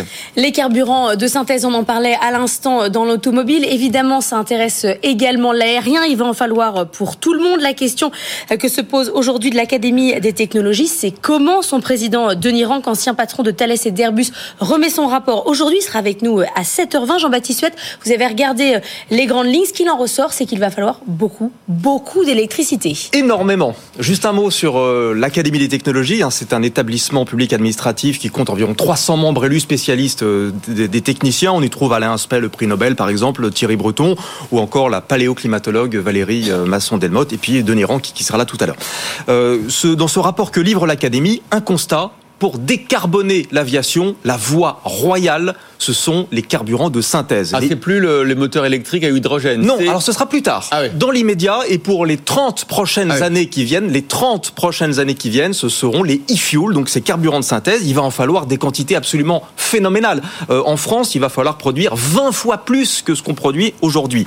Euh, et pour les produire, il faut du CO2, donc dioxyde de carbone, et puis surtout de l'hydrogène. Et pour fabriquer cet hydrogène, il faut, vous connaissez bien la chaîne sur BFM Business, des électrolyseurs mm. alimentés par de l'électricité décarbonée, nucléaire ou renouvelable. Il y a un débat là-dessus, on y reviendra après tout à l'heure. Et donc il va falloir des quantités gigantesques d'électricité, parce que les électrolyseurs consomment énormément d'électricité. Et ce que dit l'Académie des technologies dans son rapport, c'est que dans les dix ans qui viennent, a priori, il n'y a pas trop de problèmes. On va arriver à faire émerger en France une vraie filière de, production de, de, carburant et puis à commencer à produire.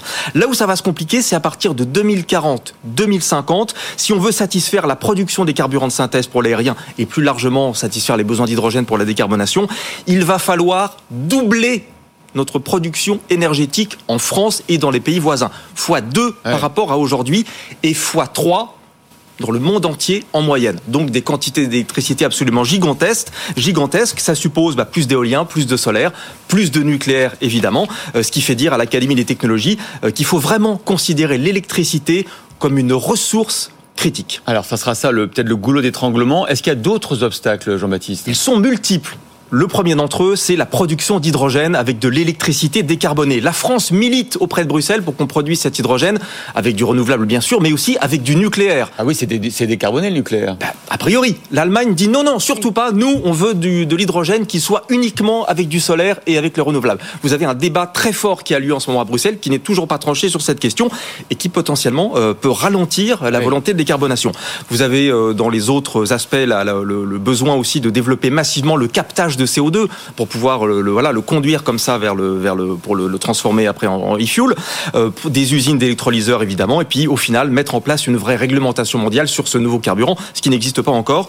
Euh, donc c'est un chantier immense, nous dit l'Académie des technologies, qui se pense dès aujourd'hui. Il faut juste avoir en tête hein, qu'en l'état actuel des connaissances, euh, les e-fuels sont le moyen le plus rapide de décarboner l'aviation, et ils promettent euh, voilà un gain de, de gaz d'émissions de gaz à effet de serre de l'ordre de 60%, et tous les moteurs d'avion sont aujourd'hui quasiment compatibles évidemment passionnant et on en parlera avec Denis Rank, l'ancien patron euh, d'Airbus et de Thales, euh, qui est donc aujourd'hui euh, président de cette académie. Il est notre invité dans un quart d'heure. Autre grand sujet sur la transition écologique, l'eau. Hein, la pluie revient cette semaine. La vigilance autour de la sécheresse reste une priorité. Une réunion s'est tenue hier soir avec les préfets. Une autre est prévue dans 15 jours. La Drôme et l'Ardèche vont passer partiellement en alerte sécheresse, rejoignant quatre autres départements ayant déjà pris des mesures de restriction précoces. Ces grands enjeux autour de l'eau, on en parlera à 8h15 dans le grand entretien avec la directrice générale de Veolia, Estelle Braklianov. On ne pourra pas dire qu'on ne milite pas et qu'on ne s'engage pas pour la transformation écologique de notre économie hein, ce matin. C'est vrai.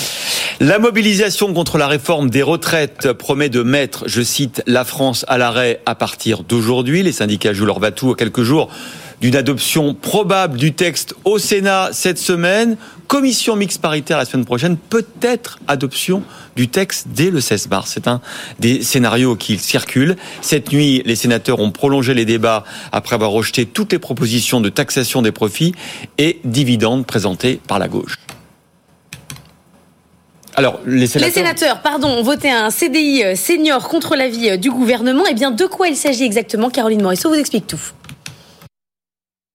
Sur le principe, la mesure prônée par les sénateurs LR et centristes a le mérite d'être simple. Ce nouveau contrat en CDI serait réservé uniquement aux salariés de plus de 60 ans et fonctionnerait un peu comme un contrat de chantier. Il ne serait pas limité dans le temps, mais il y a une mission, comme par exemple encadrer les jeunes. Tout cela devrait être défini avec l'employeur au moment de la signature. Derrière, l'entreprise s'engagerait quoi qu'il en soit, conserver le salarié jusqu'à son départ à la retraite et bénéficierait en contrepartie d'une exonération de cotisation familiale qui s'élève entre 3,5 et 5,25% du salaire brut en fonction de la rémunération. Pas de quoi rendre les seniors plus attractifs et inciter les entreprises à les embaucher, fustige un responsable syndical. Pour eux, ces exonérations vont surtout réduire les recettes de la sécurité sociale. Une fois n'est pas coutume, le gouvernement, qui pourtant ne ménage pas ses efforts pour allier les républicains, ne veut pas de ce dispositif qu'il juge trop coûteux, 800 millions d'euros, et qui risque, selon lui, d'engendrer des effets d'aubaine. Les négociations commerciales, les fameuses entre grandes distributions et industriels de l'agroalimentaire, sont à peine terminées qu'il est déjà prévu qu'elles soient rouvertes au mois de juin. Pourquoi? Parce que Bercy propose à la grande distribution, qui a accepté, vous le savez, de faire des paniers de prix gelés euh, jusqu'en juin, elle propose à la grande distribution, donc Bercy, de rouvrir les discussions avec les industriels en juin pour leur faire baisser les prix car l'espoir, c'est que d'ici là, les matières premières, l'énergie ait baissé et qu'on puisse négocier à nouveau les tarifs euh, à la baisse. Alors, est-ce qu'il y avait des profiteurs de guerre? Est-ce que finalement les industriels, les agriculteurs ont, ont fait des marges et du gras sur la crise? On en parlera dans quelques minutes avec Jean-Marc Daniel et Nicolas Dos. En attendant, le morning briefing. Votre rendez-vous avec les conseillers HSBC, experts de vos projets. Plus d'informations sur hsbc.fr. Votre rendez-vous avec Prime Alliance, expert SCPI et épargne immobilière pour les particuliers et professionnels du patrimoine. Et on retrouve Antoine Larigauderie euh, depuis Euronext à Paris. Antoine, on a euh, atteint un record absolu sur le CAC 40 hier en séance et puis c'est retombé assez vite hein, derrière. Oui, on commence à en avoir l'habitude. Hein. Faut pas trop euh, non plus euh, euh, minimiser la portée de l'événement. 7401 points pour le CAC 40, mais c'est vrai que la dynamique, elle, elle s'est un petit peu épuisée à court terme. Ce qui nous a amené là, on le sait, la solidité des résultats, des perspectives d'entreprise. maintenant, on va plus revenir à un marché dominé par la macroéconomie ces prochaines heures. Et cette prudence, on la sent dans les chiffres. On est resté en hausse à Paris en clôture, mais minime, hein, plus 0,3%. Donc nouveau record absolu, historique, 7401 points. Mais on le voit là tendance est retournée à Wall Street en clôture. Tendance mitigée, même le Nasdaq qui termine en baisse. Alors, ce qui va nous aider ce matin, c'est qu'on a une tendance positive en Asie. Donc ça, c'est un bon soutien pour les indices européens, mais pas assez pour nous faire franchement redécoller. Si bien que la tendance est attendue assez molle, en début de séance, on va euh, rester dans les starting blocks pour un nouveau record, mais une vraie dynamique haussière mettra un petit peu plus de temps à s'installer. On sent que le, potentiel à court terme s'est un petit peu épuisé. Et puis Antoine Prudence, avant euh, un grand rendez-vous aujourd'hui, Jérôme Powell euh, doit parler devant, devant le Parlement aux États-Unis. Oui, clairement le gros événement de la semaine. Passage alors cet après-midi devant la commission bancaire du Sénat américain, demain Chambre des représentants. Et les données, elles sont très simples. C'est la première fois que le patron de la Fed s'exprime depuis le 17 février. Et depuis, Prix à la consommation de janvier supérieur aux attentes. Prix à la production, même chose, supérieur aux attentes. Les indicateurs de décembre revus à la hausse. L'indice CPE de janvier en hausse pour la première fois depuis octobre de l'année dernière. Là, on a quand même tous les ingrédients pour un discours de grande fermeté et peut-être même la préparation des esprits à une hausse de 50 points de base des Fed Funds lors de la prochaine réunion du comité de politique monétaire. Ça, c'est la théorie. On va voir en pratique. Mais au vu de ce que font les taux obligataires depuis quelques semaines, pas impossible que beaucoup de choses soient d'ores et déjà dans les cours, mais qu'il faille réajuster les taux cibles. Donc ça risque d'être un peu volatile ces prochaines heures. Il ne faudra pas oublier du côté de la zone euro quelques indicateurs, notamment les commandes aux usines en Allemagne hein, pour le mois de janvier. Euh, très regardé, ce sera à 8 heures, de quoi faire réagir les taux 10 ans et peut-être renforcer l'euro-dollar hein, qui tente une percée du côté d'un 0,7. Merci Antoine. Tout de suite, c'est le débat d'os Daniel.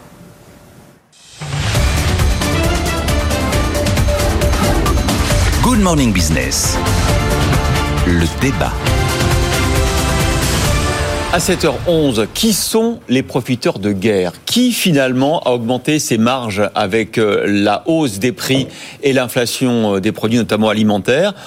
La grande distribution, les industriels de l'agroalimentaire, les agriculteurs. On en sait plus avec ce rapport de l'inspection générale des finances. J'aime beaucoup ces notes, euh, ces notes qui en fait battent en brèche des espèces d'évidence pour tout le monde. Là, on en a une extraordinaire de l'Institut des politiques publiques au passage, qui vous dit non, les carrières longues, ce ne sont pas que des gens qui n'ont aucune qualification et totalement usés par le travail, qui ont porté des sacs de ciment toute leur, toute leur vie. C'est beaucoup plus compliqué que ça et beaucoup plus hétérogène. Idem là, on a tendance à dire Arrow sur Leclerc, Auchan, Carrefour, Lidl ces méchants distributeurs qui s'en mettent plein les poches en période d'inflation, eh bien l'inspection générale des finances a essayé, avec des éléments chiffrés, et pas au doigt mouillé, d'aller regarder d'où vient l'inflation de l'alimentaire. Et clairement, elle dit, l'origine, c'est la, ce sont les industriels de l'agroalimentaire et les agriculteurs. Ils ont pris les excédents bruts d'exploitation de l'agriculture en France et euh, on est à 27% au-dessus du niveau de 2019. Donc ça veut pas dire seulement la répercussion de la hausse du prix des matières premières et des entrants. Voilà, les marges des agriculteurs ont augmenté. Alors bien sûr, on va être, c'est une moyenne les 27%. Donc là, vous avez ceux qui vont dire ah oui, mais pas pour moi, pas pour moi. Alors ils ont quand même regardé un petit peu dans le détail. Et on voit qu'effectivement, en fonction des produits et notamment des évolutions des cours mondiaux, les situations sont quand même très variées. La hausse la plus significative, c'est la hausse pour les céréales. Elle est beaucoup, beaucoup moins importante si vous prenez la viande, beaucoup moins importante aussi quand on prend le lait et encore moins quand on prend les légumes. Euh, les céréales, on est sur plus 93% par rapport au prix de 2019. Vous prenez euh, les légumes, on est sur plus 14%. Donc là, il y a une origine d'inflation alimentaire clairement chiffrée et clairement identifiée. Ils ont fait le même exercice avec les industries agroalimentaires, qui ont quand même été sacrément dénoncées par les distributeurs pendant les négociations. Euh, tout le monde, enfin tous les grands patrons d'enseigne disaient les, les, les, exigences sont absolument scandaleuses. Et ils regardent là qu'effectivement, ben, au deuxième, au second semestre 2022, l'excédent brut d'exploitation de l'agroalimentaire a augmenté de 50%. Ah En fait, en retrouvant son niveau de 2019. Attention, parce que les, les, rentabilités avaient été laminées en 2020, laminées en 2021, il y a eu une forte hausse au second semestre quoi. 2022. Et c'est donc intéressant d'aller regarder des éléments un petit peu plus précis que l'intuition naturelle. Et on voit qu'effectivement, ben, les hausses de prix de l'alimentaire viennent principalement de la hausse des prix des intrants sur l'ensemble de la chaîne. Et il ne faut pas faire reporter euh, toute la responsabilité sur la seule grande distribution quand on regarde précisément le sujet. C'est pour ça que le gouvernement hier et Bruno Le Maire a annoncé qu'en juin, la grande distribution était invitée à rouvrir les négos avec les industriels, cette fois-ci pour faire baisser les prix. Notamment, et dans le l'histoire du trimestre anti-inflation qui a été annoncé avec euh, tambours et trompettes par Bruno Le Maire, il y a un petit, une petite face cachée, c'est qu'on a donné du grain aux euh, grands distributeurs en révisant certains aspects un peu techniques, notamment sur la, la, quantité des promotions possibles à faire sur l'alimentaire et l'hygiène, au moment où vous savez la proposition de loi d'Escroza, il y a une commission mixte paritaire.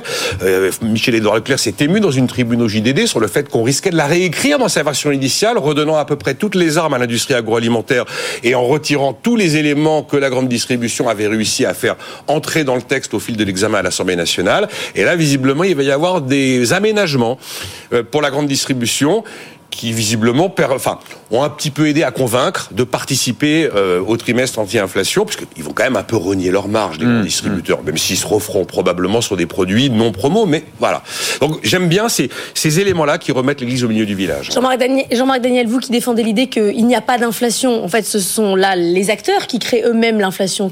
Alors il y, y, a deux éléments. D'abord, je suis surpris qu'on soit surpris, parce que depuis 2010, il existe un observatoire de la formation des prix et des marges des produits alimentaires qui publie un rapport tous les ans. Et ce rapport, d'ailleurs, le président, c'est Philippe Chalmin, qui est un personnage qui est assez bien connu de la maison. Et donc, il analyse depuis dix ans l'évolution des prix. Le dernier rapport date de juin 2022. Il, et donc, il explique bien d'abord que avant le mois de mars, il est très difficile de savoir exactement comment ont évolué les prix. Donc, le rapport de l'inspection des finances, c'est un rapport d'étape avant la définition. Et donc, euh, sur le dernier rapport, celui de 2022, il dit voilà, en 2021, les prix des agriculteurs, les marges des les prix pratiqués par les agriculteurs ont augmenté de 9%. Ensuite, je prolonge dans la chaîne, ça se répercute dans les industries agroalimentaires qui ont augmenté leur prix, elles, de 2,2%. Donc, elles ont une matière première, qui est ce qu'elles achètent aux agriculteurs, qui augmente de 2%. 2021, là, Jean-Marc. 2021, oui, 2021. Et puis, euh, dans l'indice des prix à la consommation, c'est ce que, normalement, la grande distribution, elle, empoche, les prix ont augmenté de 0,6%. Donc à chaque fois, les, les, dans la chaîne, on a réduit la, marge. On a réduit la marge. Vous dites c'est les agriculteurs qui gagnent. Exactement. Dans cette affaire, c'est les agriculteurs qui gagnent. Et, et donc Chalmin. Et quand on regarde la séquence des euh, des rapports, il y a une espèce de constance qui consiste à dire que. Alors, ce qui explique assez bien ces rapports de la l'observatoire, c'est qu'il y a, il y a c'est l'économie spectacle dans, dans cette séquence d'économie qu'il y a les bons et les méchants. Toujours. Il y a, toujours les bons, c'est l'agriculteur, le, le, paysan, tout ça. C'est exactement ça. Sauf qu'il est méchant quand il utilise des engrais et tout ça. Mais euh, quand il se ah, Mais si l'inflation permet d'augmenter les marges des agriculteurs, j'ai envie de vous dire tant mieux. Non, parce qu'à la fin, si vous voulez, le véritable enjeu, c'est le, le, juste prix. Et donc là, je rappellerai un texte fondamental qui est euh, la loi. Et que dit la loi? Les prix des biens, produits et services sont librement déterminés par le jeu de la concurrence. Ah oui. C'est ce que dit d'ailleurs l'IGF hein, hier. Oui, oui c'est ce que disait Michel-Édouard Leclerc. C'est ce qu'il faudrait rappeler à Monsieur le maire. C'est ce qu'il faudrait rappeler à Olivia Grégoire. On est dans un état de droit. La loi s'applique. Et donc, c'est pas la peine de persécuter euh, la grande distribution. Et ça, c'est la concurrence qui va déterminer le juste prix. En fait, on fait du yo-yo. Un jour, on fait pression ouais. sur la grande distribution. Le lendemain, sur les trucs agroalimentaires. Mais à la fin, c'est le marché qui va dire la loi. Exactement. C'est de l'économie spectacle, encore ouais. une fois, avec des bons et des méchants.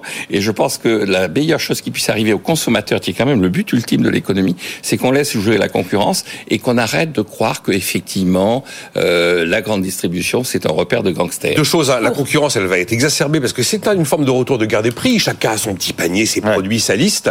Et puis, comme dit Jean-Marc, c'est la loi qui compte. Et en fait, l'objectif des Galim 1 et Galim 2 était d'accroître les revenus des agriculteurs, on peut considérer que finalement une partie de l'objectif voulu par la loi a été atteint. Merci Nicolas Dose et Jean-Marc Daniel. On va parler de l'avenir du transport aérien. Et l'avenir du transport aérien, c'est ce que nous dit l'Académie des technologies. Eh bien, c'est les carburants de synthèse. On est avec Denis Rank, son président, l'ancien patron de Thales et d'Airbus.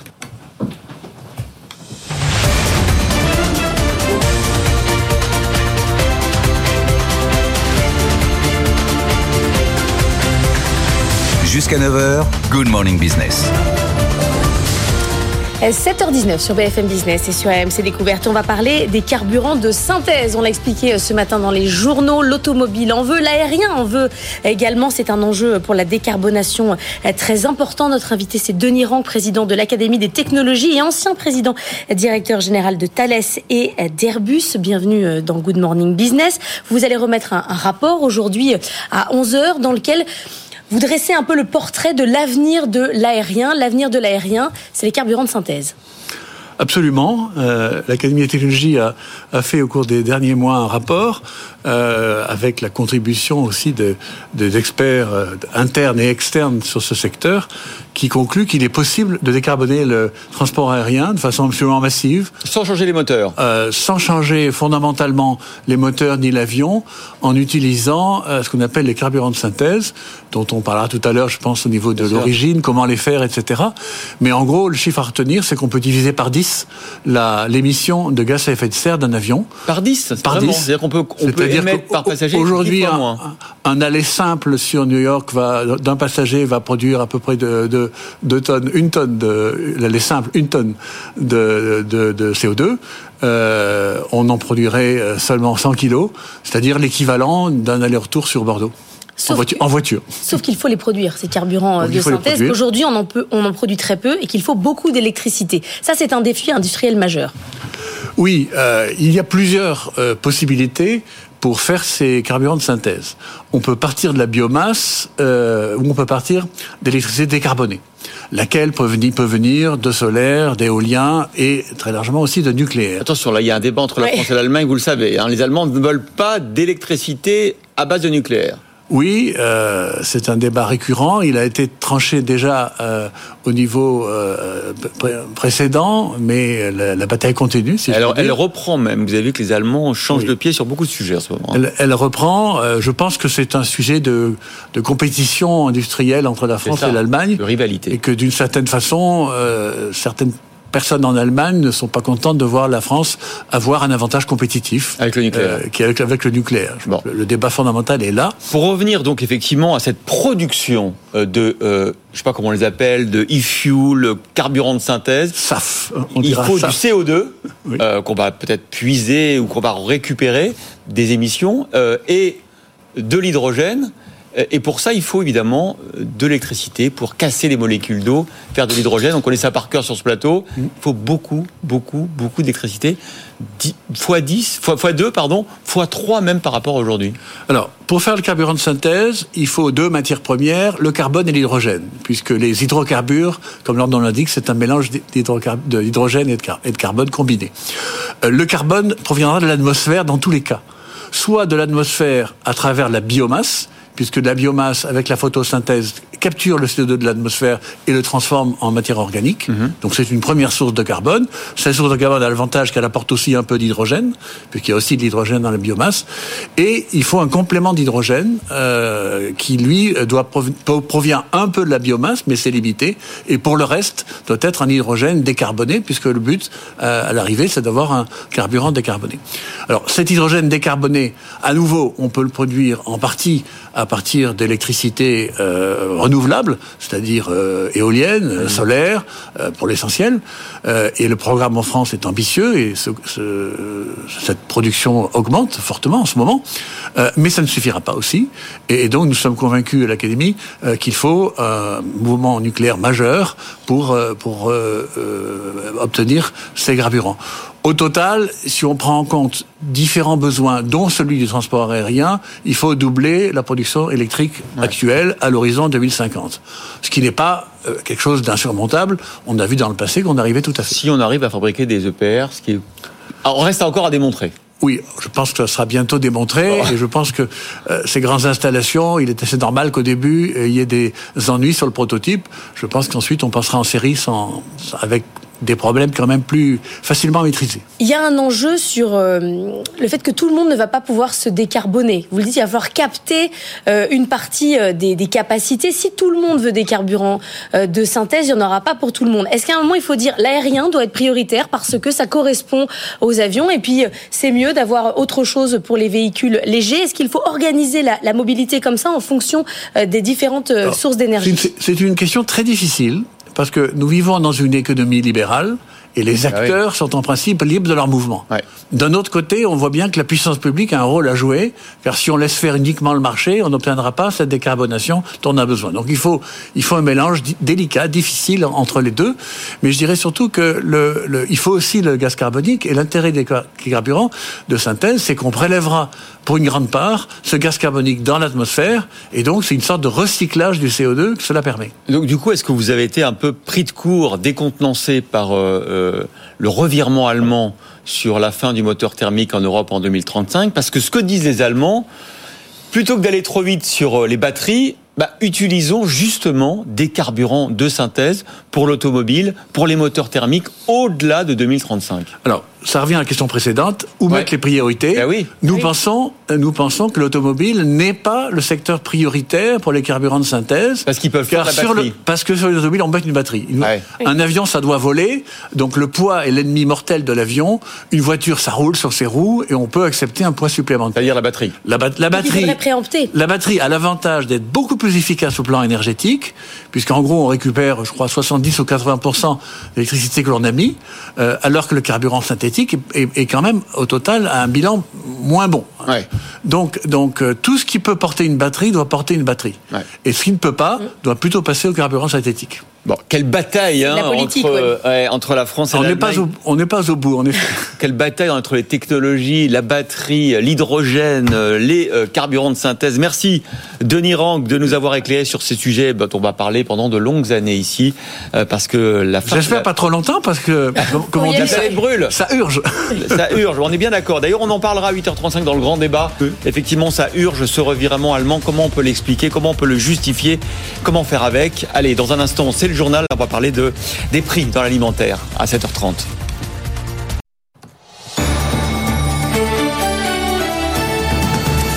7h31 sur BFM Business et sur RMC Découverte. Le trimestre anti-inflation dans les supermarchés, c'est l'annonce de Bercy hier.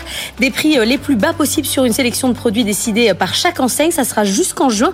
Et après ces efforts, les distributeurs pourront se rattraper car à partir de juin, ils pourront rouvrir les négociations avec un espoir de baisse des prix euh, de la part des grands industriels. Pauline Tadevin.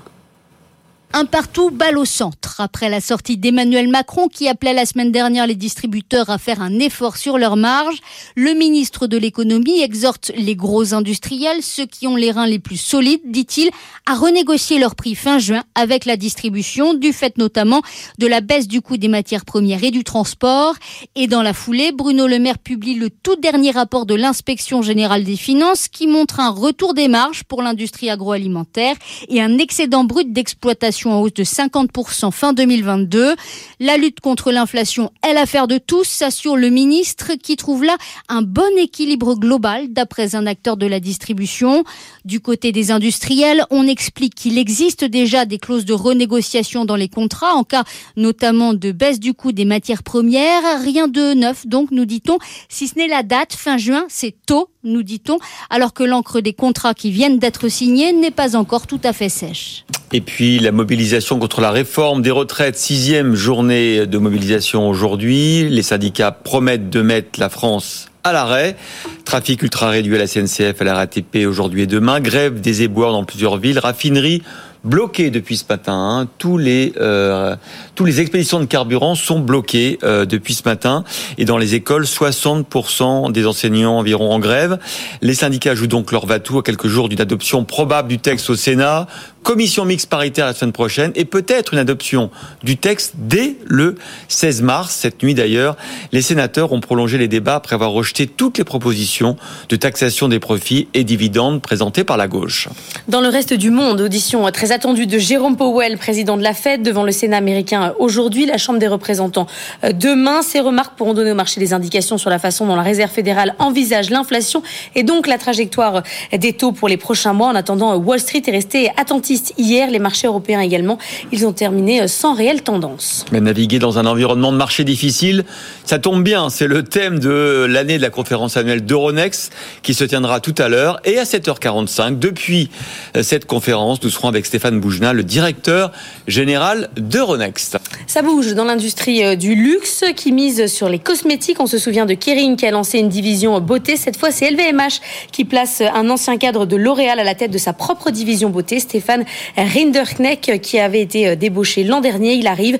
Dernièrement, un remaniement global s'est opéré chez Guerlain et au parfum Christian Dior. La beauté chez LVMH a connu une croissance de 17% l'an dernier, 7,7 milliards d'euros de ventes. Et tout de suite, on retrouve Benahouda Abdedaïm à 7h34. Good Morning Business, le monde qui bouge. Et il y en a qui voient des espions chinois euh, partout. C'est le cas aux États-Unis. Euh, Benahouda, les grues chinoises dans les ports d'Amérique, apparemment seraient des espions. Des espions, c'est un soupçon du renseignement américain. Expliquez-nous. De gigantesques engins de levage chinois partout dans les ports des États-Unis sont comparés à des chevaux de Troie par des responsables de la sécurité nationale et de la défense américaine. Euh, ces grues entre navires et terres contiennent en fait des capteurs sophistiqués en mesure d'enregistrer et de suivre les conteneurs. Selon ce qui est avancé, la crainte américaine et que le renseignement chinois puisse ainsi obtenir de l'information sur le matériel expédié, notamment pour les interventions du Pentagone. Euh, en plus, d'après un ancien chef du contre-espionnage à Washington, cité par le Wall Street Journal, il deviendrait euh, possible d'accéder à distance à ces équipements afin de perturber le flux de marchandises. Il affirme que ces grues de fret peuvent être le nouveau Huawei, euh, l'industriel chinois des télécommunications, pratiquement banni maintenant des États-Unis. Cet ex-directeur du Centre national du contre-espionnage soutient que c'est la combinaison parfaite d'activités légitimes qui peut aussi masquer une collecte euh, clandestine de renseignements. Donc il se pourrait bien que le premier fabricant de ces engins au monde devienne la prochaine cible omniprésente dans le débat public américain. ZPMC, issu euh, d'une société fondée euh, à la fin du 19e siècle et cotée maintenant à la bourse de Shanghai, son principal actionnaire reste CCCC, le plus grand nom chinois de travaux publics. Ce groupe d'État emblématique des nouvelles routes de la soie est répertoriée par l'exécutif américain depuis la fin 2020 comme ayant des liens avec l'armée chinoise. Alors des suspicions d'espionnage avec des téléphones portables, avec des drones chinois, avec TikTok, avec des ballons dirigeables, aujourd'hui avec des grues. Que répondent les Chinois? La Chine a recours sur euh, ce sujet euh, à toutes sortes d'analogies relevant du champ de la psychiatrie. Ah oui. Alors, euh, leur ambassade à Washington a commencé par considérer que de telles préoccupations exprimées sur les grues sont une tentative paranoïaque d'entraver le commerce. Puis hier, la porte-parole du ministère des Affaires étrangères a déclaré que cette paranoïa est destinée à tromper le public américain. Pour un haut fonctionnaire du ministère du Commerce à Pékin, visiblement désemparé, si les États-Unis associent tout appareil chinois à des utilisations politiques ou militaires, ça va devenir un chroniqueur de la télévision d'État euh, demande alors si la suite ce ne sont pas les meubles, le linge de maison ou bien les jouets euh, chinois assimilés à des outils d'espionnage. L'éditorialiste d'un quotidien officiel estime cette hystérie, je cite, risible tant les Américains jugent autrui sur le fondement de leurs propres actions. Pour l'heure, aucune administration portuaire aux États-Unis en fait n'a signalé ouvertement, en tout cas, euh, d'utilisation indue d'une grue. Mais par précaution, certains ports ont déjà recours à des logiciels finlandais ou suisses même s'il s'avère plus cher que ceux fournis par ZPMC clé en main. Un parlementaire républicain n'a pas attendu pour déposer une proposition de loi visant à interdire toute acquisition de ces engins chinois et puis à encourager les fabrications alternatives. Sauf que remplacer ce constructeur de Shanghai, cela risque de se révéler un peu plus complexe que de désinstaller des téléphones d'adolescents. L'application chinoise TikTok, euh, c'est une source américaine qui souligne que près de 80% des grues navires-terres utilisées dans les ports américains sont des ZPMC. Euh, la Maison-Blanche assure euh, prendre maintenant très au sérieux une vulnérabilité, mais personne à Washington, en réalité, ne paraît en mesure de préciser comment se passer rapidement de ces équipements lourds chinois. Oh, votre montre n'est pas chinoise, Benahouda euh, non, tiens, je viens de vérifier. Tant mieux. Allez, tout de suite, c'est Lorraine Gomo qui répond à vos questions.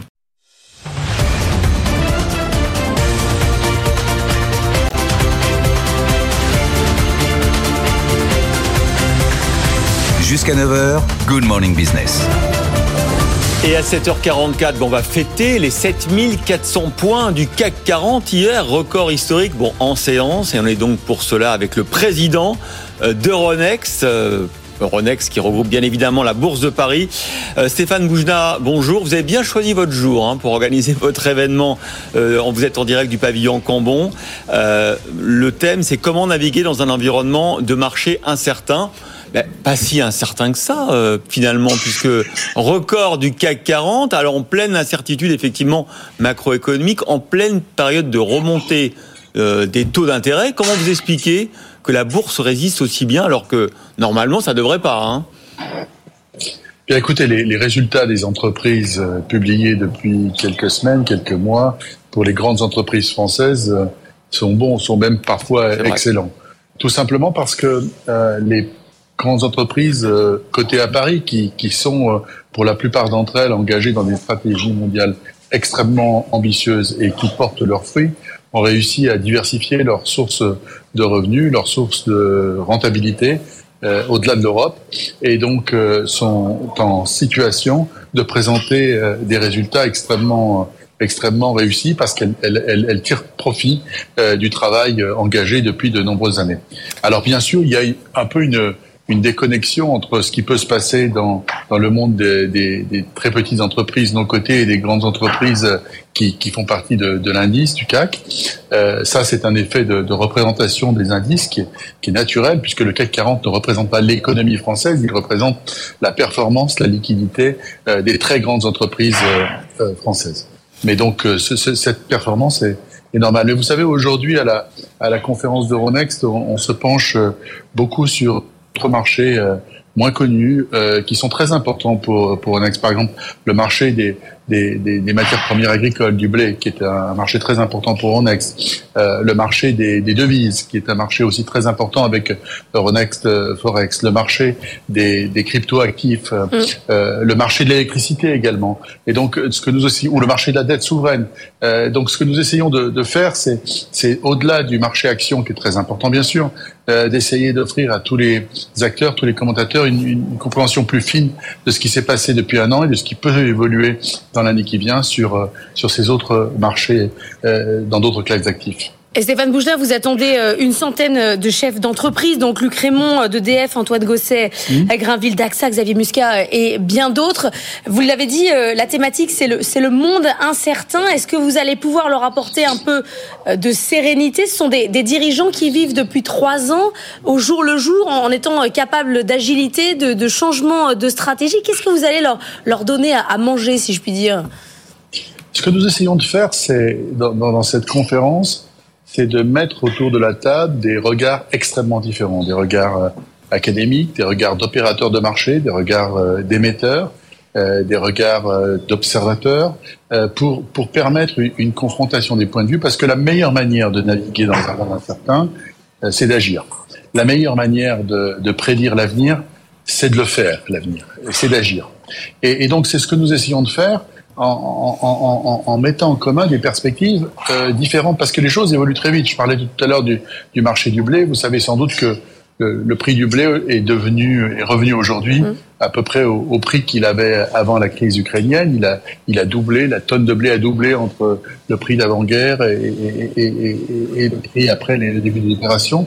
Donc il y a, il y a une, une, une efficacité euh, des marchés qui permet d'atténuer certains, certains effets sur certaines classes d'actifs, bien sûr doublé avec, avec des réalités sur le terrain. Si, le, si la tonne de blé aujourd'hui est, est moins chère qu'elle ne l'était il y a un an, euh, pendant le pic de la crise, c'est tout simplement parce que des accords ont permis la circulation des cargaisons à travers la mer Noire. Mais je prends cet exemple simplement pour vous dire que classe d'actifs après classe d'actifs, on pourrait parler de la dette souveraine et de l'impact de, de l'inflation et surtout de la remontée des taux pour, euh, pour rendre toujours plus liquide la dette souveraine dans ces nouveaux environnements. C'est un, c'est un travail qu'avec MTS, la plateforme de négociation de, de, de, de dette souveraine secondaire, euh, nous, nous menons au sein d'Euronext. Donc c'est ça l'idée, c'est de, c'est vraiment d'équiper chacun avec des informations un peu différentes, parce que vous avez raison de le dire, la guerre, l'inflation, la remontée des taux d'intérêt, la tension sur les chaînes d'approvisionnement, euh, tout cela euh, crée une, euh, un besoin, une exigence euh, d'agilité. Deux questions d'actualité, euh, Stéphane Bougelin, ce matin. D'abord, vous avez renoncé hier au rachat de la plateforme de fonds All Fun. C'était quand même une offre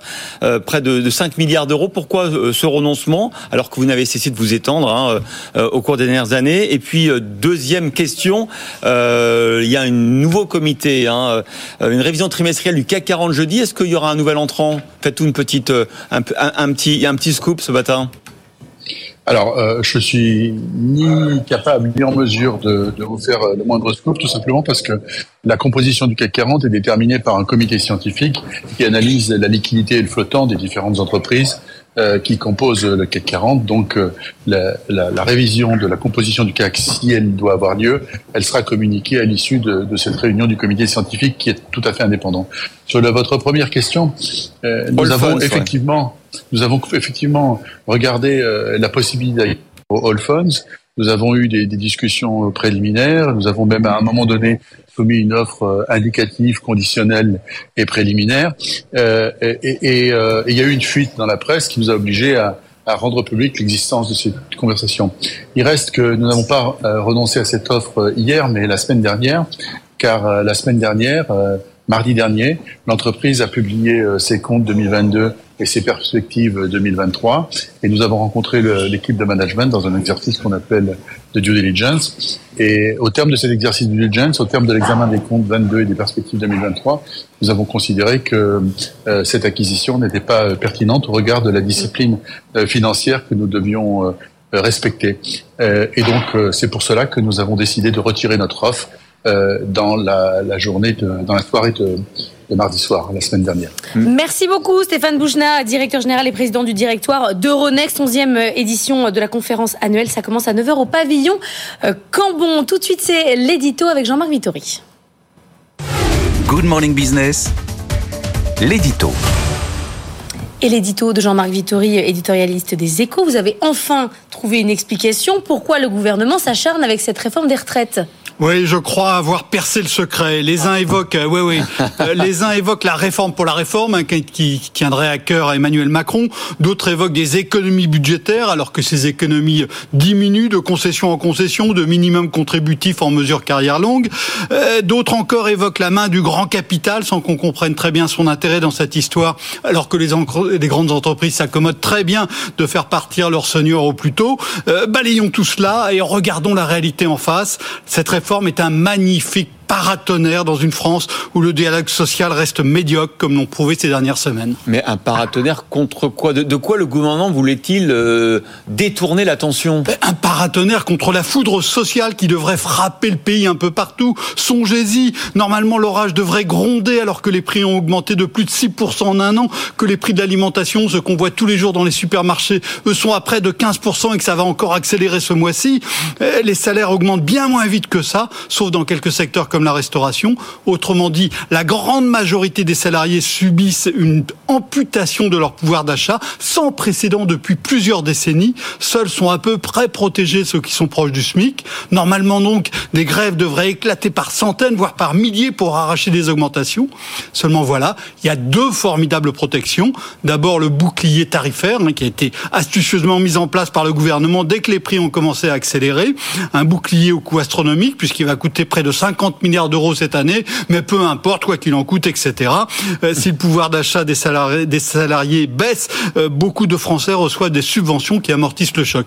Et donc ensuite, seconde protection, le paratonnerre, la réforme des retraites, cette réforme, elle attire la foudre des salariés qui se mobilisent ardemment contre, et plus encore le tonnerre des syndicats qui ont pris l'habitude de se révolter contre les réformes des retraites depuis 30 ans, alors qu'ils ont complètement oublié la dureté de l'inflation. vous auriez pu faire votre édito dans l'Humanité, hein, plutôt que dans le Figaro, finalement, ou, dans, ou sur BFM Business. vous êtes en train de devenir euh, quasiment complotiste, euh, Jean-Marc. C'est-à-dire que vous pensez que le gouvernement a lancé la réforme des retraites pour pouvoir dévier les revendications sociales ben, Écoutez, en tout cas, avouez que cette hypothèse expliquerait l'incroyable accumulation de maladresses euh, commises par les ministres pour mieux attiser la colère des Français.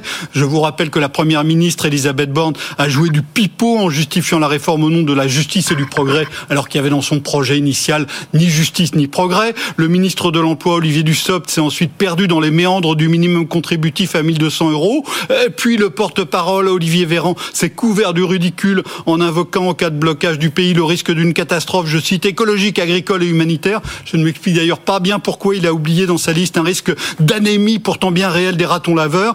Cependant, non, non, ne sombrons pas dans un complotisme de bas étage. Le plus probable, c'est que les ministres ont été maladroits, non par calcul, mais par maladresse.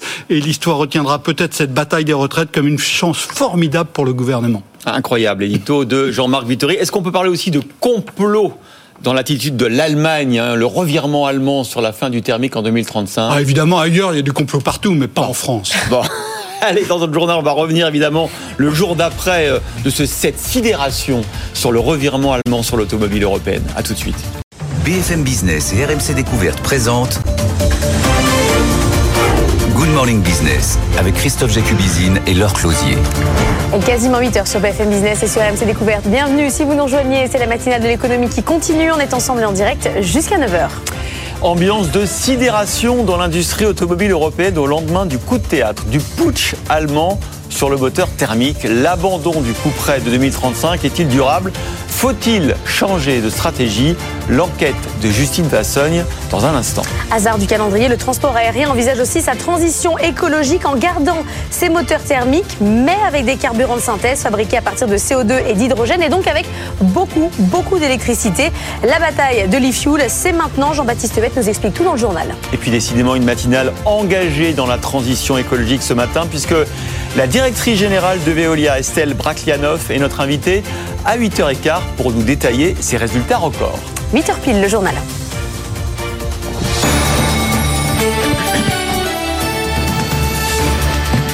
On n'en revient toujours pas sur ce plateau. Le feuilleton incroyable de la fin, plus si programmé que ça des moteurs thermiques en Europe. On vous a largement parlé hier, bien évidemment, de ce coup de théâtre européen. L'Allemagne a décidé de ne pas voter la fin du thermique en 2035. Le vote devait pourtant avoir lieu aujourd'hui, reporté s'inédier. Justine Fassogne, vous avez sondé la filière automobile française et européenne complètement abasourdie par ce revirement de dernière minute. Mais enfin, Qu'est-ce qu'il se passe? Voilà la réaction d'un acteur de l'industrie euh, automobile française qui a été complètement pris de court comme les autres, hein, parce qu'il se passe aujourd'hui à Bruxelles. Cela amène de l'incertitude alors que 2035 c'est demain, euh, nous dit-il chez Valeo. On nous le dit aussi très clairement. On n'a plus besoin de gagner du temps, euh, de grappiller 4 ou 5 ans. On est prêt pour 2035. Euh, si cet été on mettait vent debout contre la mesure européenne, nous dit aussi un constructeur automobile français, on s'est mis depuis en ordre de marche le plus compliqué pour nous, ce sont les allers-retours. On peut prendre le cas de Renault, hein, par exemple, euh, qui avec son pôle Electricity vise la production de 500 000 voitures électriques d'ici 2025. Euh, Or, ces voitures, il faut les vendre et si on repousse l'échéance de 2035, ce sera plus difficile de trouver des acheteurs parce que les voitures électriques, ça coûte encore beaucoup plus cher euh, que les thermiques. Les constructeurs automobiles français comme les constructeurs automobiles européens ont massivement investi dans l'électrique. On parle de milliards d'euros et aujourd'hui, bah, ils ne savent plus du tout sur quel pied danser. Alors Justine, je vous repose la question. Qu'est-ce qui s'est passé à Bruxelles pour qu'il y ait ce revirement allemand? Bah, Bruxelles, déjà, on n'avait jamais vu ça. Hein. C'est totalement inédit, nous explique l'un des négociateurs euh, du texte hein, qui suit le dossier, le dossier depuis le premier jour. Le vote au Conseil de l'Union européenne, vous l'avez dit, qui devait avoir lieu aujourd'hui et qui a donc été repoussé s'inédier. C'était une formalité. On en était au stade de la caisse d'enregistrement. Le revirement allemand reste vraiment en travers de la gorge hein, des négociateurs euh, européens qui voient un coup politique et qui pointent un. Il s'appelle Christian Lindner. C'est le patron du FDP, le Parti libéral-démocrate allemand, euh, qui fait partie de la coalition dirigée par euh, gouvernementale dirigée par Olaf Scholz avec les Verts et les sociaux-démocrates. C'est le FDP qui veut absolument autoriser l'utilisation de carburants de synthèse au-delà de 2035. Le FDP qui est au plus bas dans les sondages en ce moment. On est pris en otage par un parti qui fait 4%. Euh, râle, rage, hein, le négociateur que nous avons interrogé dans ce revirement il faut aussi sans doute voir la patte de certains constructeurs nationaux qui ont beaucoup misé sur les e-fuels. C'est l'autre nom hein, pour les carburants de synthèse. Parmi eux, on entend beaucoup parler de Porsche. Alors la messe n'est pas dite. On négocie activement en ce moment à Bruxelles pour trouver un compromis avec euh, l'Allemagne parce que pour la plupart des acteurs européens, que ce texte qui a fait couler tellement d'encre ne soit finalement pas voté, c'est tout simplement inimaginable. On en parlera bien évidemment dans le grand débat. Vous reviendrez avec nous à 8h35, Justine. Et puis peut-être que ça aura au moins un effet positif, c'est de faire baisser le prix des véhicules électriques, parce qu'il faudra effectivement les vendre sans cette date coup près de 2035 en Europe. D'ailleurs, Tesla annonce une nouvelle baisse de prix aux États-Unis pour le moment. Sur le haut de gamme, cette fois-ci, hein, le modèle S et Y, une première baisse de prix avait été annoncée en janvier par Tesla pour son entrée de gamme, le modèle 3. Les carburants de synthèse, l'automobile en veut, on le disait à l'instant, et l'aérien également. Comment produire assez pour tout le monde?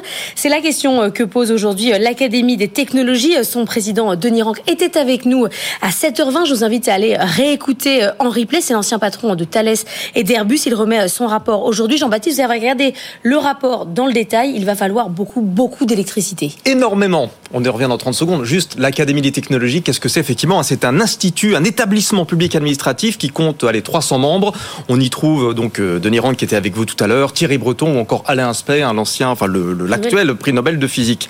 Euh, que, livre, que dit ce rapport que livre aujourd'hui l'Académie des technologies? Pour décarboner l'aviation, il y a une voie royale, c'est l'utilisation des carburants de synthèse, les e-fuels, et ceci pour les 30 prochaines années. Donc pas besoin de nouveaux avions euh, électriques avec batterie ou hydrogène. Ce sera pour beaucoup plus tard ce, ah. ce, type d'avion-là. Le, le, le, présent et le futur proche, ce sont les biocarburants. Je dis pour les 30 ans qui viennent. Euh, il va falloir des quantités de carburant phénoménales, hein, 20 fois ce qu'on produit aujourd'hui. Et pour produire ces carburants de synthèse, il faut du carbone, du CO2 et de l'hydrogène. Et pour fabriquer de l'hydrogène, vous le savez bien sur BFM Business puisqu'on en parle souvent, il faut des électrolyseurs alimentés eux-mêmes par de l'électricité décarbonée nucléaire renouvelable. C'est un autre débat, on va y revenir justement tout à l'heure. Exactement. Donc des quantités gigantesques d'électricité parce que l'électrolyse est un processus qui est très énergivore. Ce que dit l'Académie des technologies dans son rapport, c'est que dans les dix ans qui viennent, a priori, il n'y a pas de souci, on va arriver à faire émerger une vraie filière euh, de carburant de synthèse. Là où ça va se compliquer, c'est 2040, 2050. Euh, si on veut faire, si on veut développer et fabriquer suffisamment de, de carburant de synthèse, il va falloir doubler notre production électrique en France et dans les pays voisins et la tripler au niveau mondial en moyenne. Donc ça va impliquer euh, évidemment, nous dit l'Académie, bah, plus de solaire, plus d'éolien, bien sûr plus de nucléaire avec la construction de réacteurs nucléaires. Et l'Académie vraiment dans son rapport insiste sur ce fait qu'il faut vraiment avoir en tête que euh, l'électricité est au cœur de la décarbonation, quels que soient les secteurs, et que c'est une, il faut la considérer comme une ressource critique. Alors, c'est peut-être un goulet d'étranglement, effectivement, cette électricité. Est-ce qu'il y a d'autres obstacles, Jean-Baptiste? Alors, la production d'hydrogène. Cette production d'hydrogène euh, avec de l'électricité décarbonée. Euh, la France milite pour utiliser le nucléaire, hein, qui est considéré comme décarboné. L'Allemagne dit non, non, pas question. Nous, on fait de, on fait de l'hydrogène avec du solaire, de l'éolien. Et donc, il y a un débat comme ça entre la France, renouvelable. Il y a un débat entre la France et l'Allemagne qui n'est toujours pas tranché et qui potentiellement peut freiner les volontés de décarbonation. On va avoir également euh, besoin de grandes quantités de carbone, hein, de CO2 qu'il va falloir les capter dans l'atmosphère. Euh, il va falloir développer des usines, évidemment, d'électrolyseurs. Et puis, mettre en place, au final, ce sera sans doute le plus dur, une régulation mondiale, un cadre financier pour entourer ce futur kérosène de synthèse. Euh, il faut vraiment avoir en tête hein, que ces, ces kérosènes de synthèse, c'est le seul moyen, en l'état actuel des connaissances, de décarboner rapidement et dès maintenant l'aviation. Oublions quelques instants les avions électriques, les avions à hydrogène, c'est merveilleux, il y en aura. Mais en tout cas, avant de penser à des nouveaux modèles, il faut déjà penser à décarboner les flottes d'avions actuelles, qui ont en plus une très longue durée de vie. Merci Jean-Baptiste. Puis autre sujet ressources, l'eau évidemment. Euh, la pluie va revenir cette semaine, mais la vigilance autour de la sécheresse continue. Une réunion euh, s'est tenue hier soir avec les préfets. Une autre est prévue dans 15 jours. La Drôme et l'Ardèche vont passer partiellement en alerte sécheresse, rejoignant quatre autres départements et des gens ayant déjà pris euh, des mesures de restriction exceptionnellement précoces. Ces grands enjeux autour de l'eau, bien sûr, on va en parler à 8h15 dans le grand entretien avec notre invitée, la directrice de Veolia, Estelle Braklianov.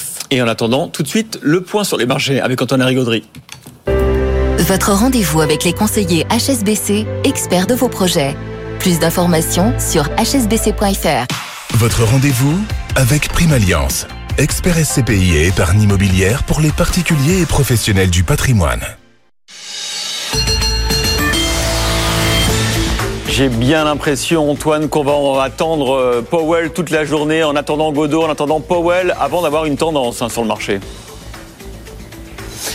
Oui, parce que le sentiment de marché est devenu franchement indécis. Si on regarde euh, les indices euh, en avant-marché, on est vraiment euh, quasiment à l'équilibre. Toute petite hausse éventuellement pour le CAC 40 et peut-être une option sur de nouveaux records. Mais on va avoir un petit peu de nervosité et sans doute beaucoup d'attentisme en attendant effectivement le témoignage de Jerome Powell, le patron de la Fed, devant la commission bancaire du Sénat américain cet après-midi. On l'a dit depuis sa dernière intervention publique, les indicateurs d'inflation n'ont fait que grimper, que ce soit les indicateurs nominaux qui étaient tous supérieurs aux attentes pour le mois de janvier, les indicateurs des mois précédents qui ont été revus à la hausse, d'autres indicateurs qui montrent que euh, on est sur une sorte de deuxième tour de poussée euh, inflationniste aux États-Unis.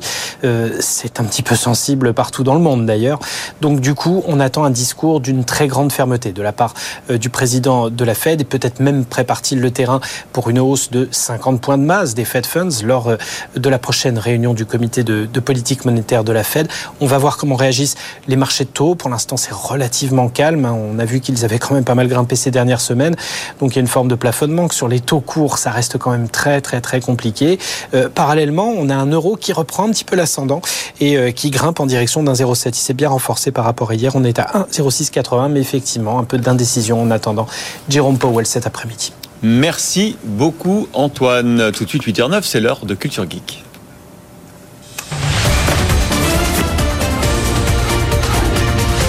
Good Morning Business. Culture Geek. Culture Geek avec euh, Melinda Davansoulas. Melinda, on va parler d'une petite révolution à venir en médecine, des imprimantes 3D dans notre corps. Oui, exactement, dans le corps cette fois. Alors, on sait que les imprimantes 3D, depuis euh, quelques années, elles sont présentes en médecine. Elles ont permis notamment de fabriquer des prothèses à moindre coût. Avant, ce qui coûtait 100 000 euros, pour vous donner une idée, aujourd'hui, on peut l'imprimer et l'avoir pour 1000 euros. Alors, on parle de prothèses de bras, de mains, même des côtes ou du sternum. C'est vraiment des avancées assez folles. Euh, il y avait cette société, Limitless Solutions, par exemple, qui avait créé un bras Ironman pour un enfant handicapé. Leur spécialité à eux, c'est vraiment d'aider des enfants handicapés. Le bras avait été remis par Robert, Robert Downey Jr., le Ironman lui-même. Là, ça va encore plus loin. Là, on va encore plus loin. Je vous parle d'une petite imprimante 3D qu'on va vous mettre dans le corps. Alors, c'est un petit bras articulé qui fait un centimètre de diamètre. Vous voyez, c'est pas, c'est pas énorme. Mais euh, l'avantage, c'est que ce sont des chercheurs de Nouvelle-Galles du Sud, de l'université, qui ont mis ça ça va permettre d'intervenir vraiment à des endroits tout petits où on, ne pouvait pas intervenir avec un petit bras articulé qui peut se tordre dans tous les sens. Alors ça va servir à quoi euh, concrètement? Alors on va pouvoir imprimer des biomatériaux à la surface des organes. Ça permettra de les réparer. Ça permettra aussi d'envoyer ce petit bras ben, nettoyer des plaies euh, qui sont vraiment toutes petites, faire des incisions. Il aura un mini scalpel euh, électrique dessus, avec aussi un petit, comme un petit aspirateur pour nettoyer les, les, plaies. Ah oui, ne vous inquiétez pas, ça. Non, mais la précision, c'est extrêmement précis. C'est très très précis. Et puis surtout, l'idée, c'est d'éviter des grosses opérations qui souvent étaient des risques d'infection. Là, on peut envoyer les universitaires. Eh ben, ils précisent même que ça pourrait euh, euh, corriger des cancers, aller dans des endroits où alors il faudrait vraiment une grosse, grosse opération. Bon, soyez rassurés, pour le moment, ce n'est pas encore à l'ordre du jour. Ils ont juste fait des expérimentations sur des protocoles, des faux colons, des mm. choses comme ça. Avant que ça arrive dans votre corps, vous avez quand même un petit peu d'attente. Incroyable. On en est à l'innovation, mais ça, ça va arriver. Merci beaucoup, Mélinda. Dans un instant, Christophe, notre invité. Notre invité, c'est la directrice générale de Veolia, Estelle Brachianov, qui nous présente des résultats records pour 2022, positionnés sur tous les segments de la transition écologique. À tout de suite. Good Morning Business, le grand entretien. Et notre grand entretien à 8h16, c'est euh, Estelle Brachlianov. Bonjour, Brachlianov, pardon, directrice générale de Veolia. Ce matin, euh, depuis 6 heures, on développe trois thèmes. Décarbonation, électrification, gestion des ressources en eau. Veolia est partout dans ces thèmes-là. Est-ce que ça explique en partie euh, vos résultats records, une année historique qui s'explique notamment aussi par le rachat de Suez, mais vos thématiques sont désormais poussées par l'actualité Oh, vous avez tout à fait raison. Le métier de Veolia, c'est de décarboner, c'est de dépolluer, c'est de régénérer les ressources, que j'appelle l'écologie des solutions. Et on voit dans l'actualité que la population, que les élus demandent qu'on parle des solutions, qu'on les mette en place et qu'on accélère. Euh, les résultats euh, de Veolia pour 2022 sont, sont historiques euh, au niveau financier. 43 milliards d'euros de, chiffre d'affaires, c'est plus 50%. C'est plus 50%, donc une partie du fait de, de l'acquisition de Suez et une partie en croissance organique euh, de nos résultats. Et puis ça se traduit euh, jusqu'au résultat net. Plus d'un milliard. Voilà, puisqu'on a dépassé la, barre. Euh, que l'on n'avait jamais atteinte hein, dans l'histoire de Veolia du milliard, à même plutôt un milliard 160. Donc des, très beaux résultats, mais je reviens sur ce que vous disiez en introduction. Je suis tout aussi fière du fait que c'était une annonce historique parce que c'était le rapprochement euh, avec euh, avec Suez, euh, dont on fête à peu près la date anniversaire.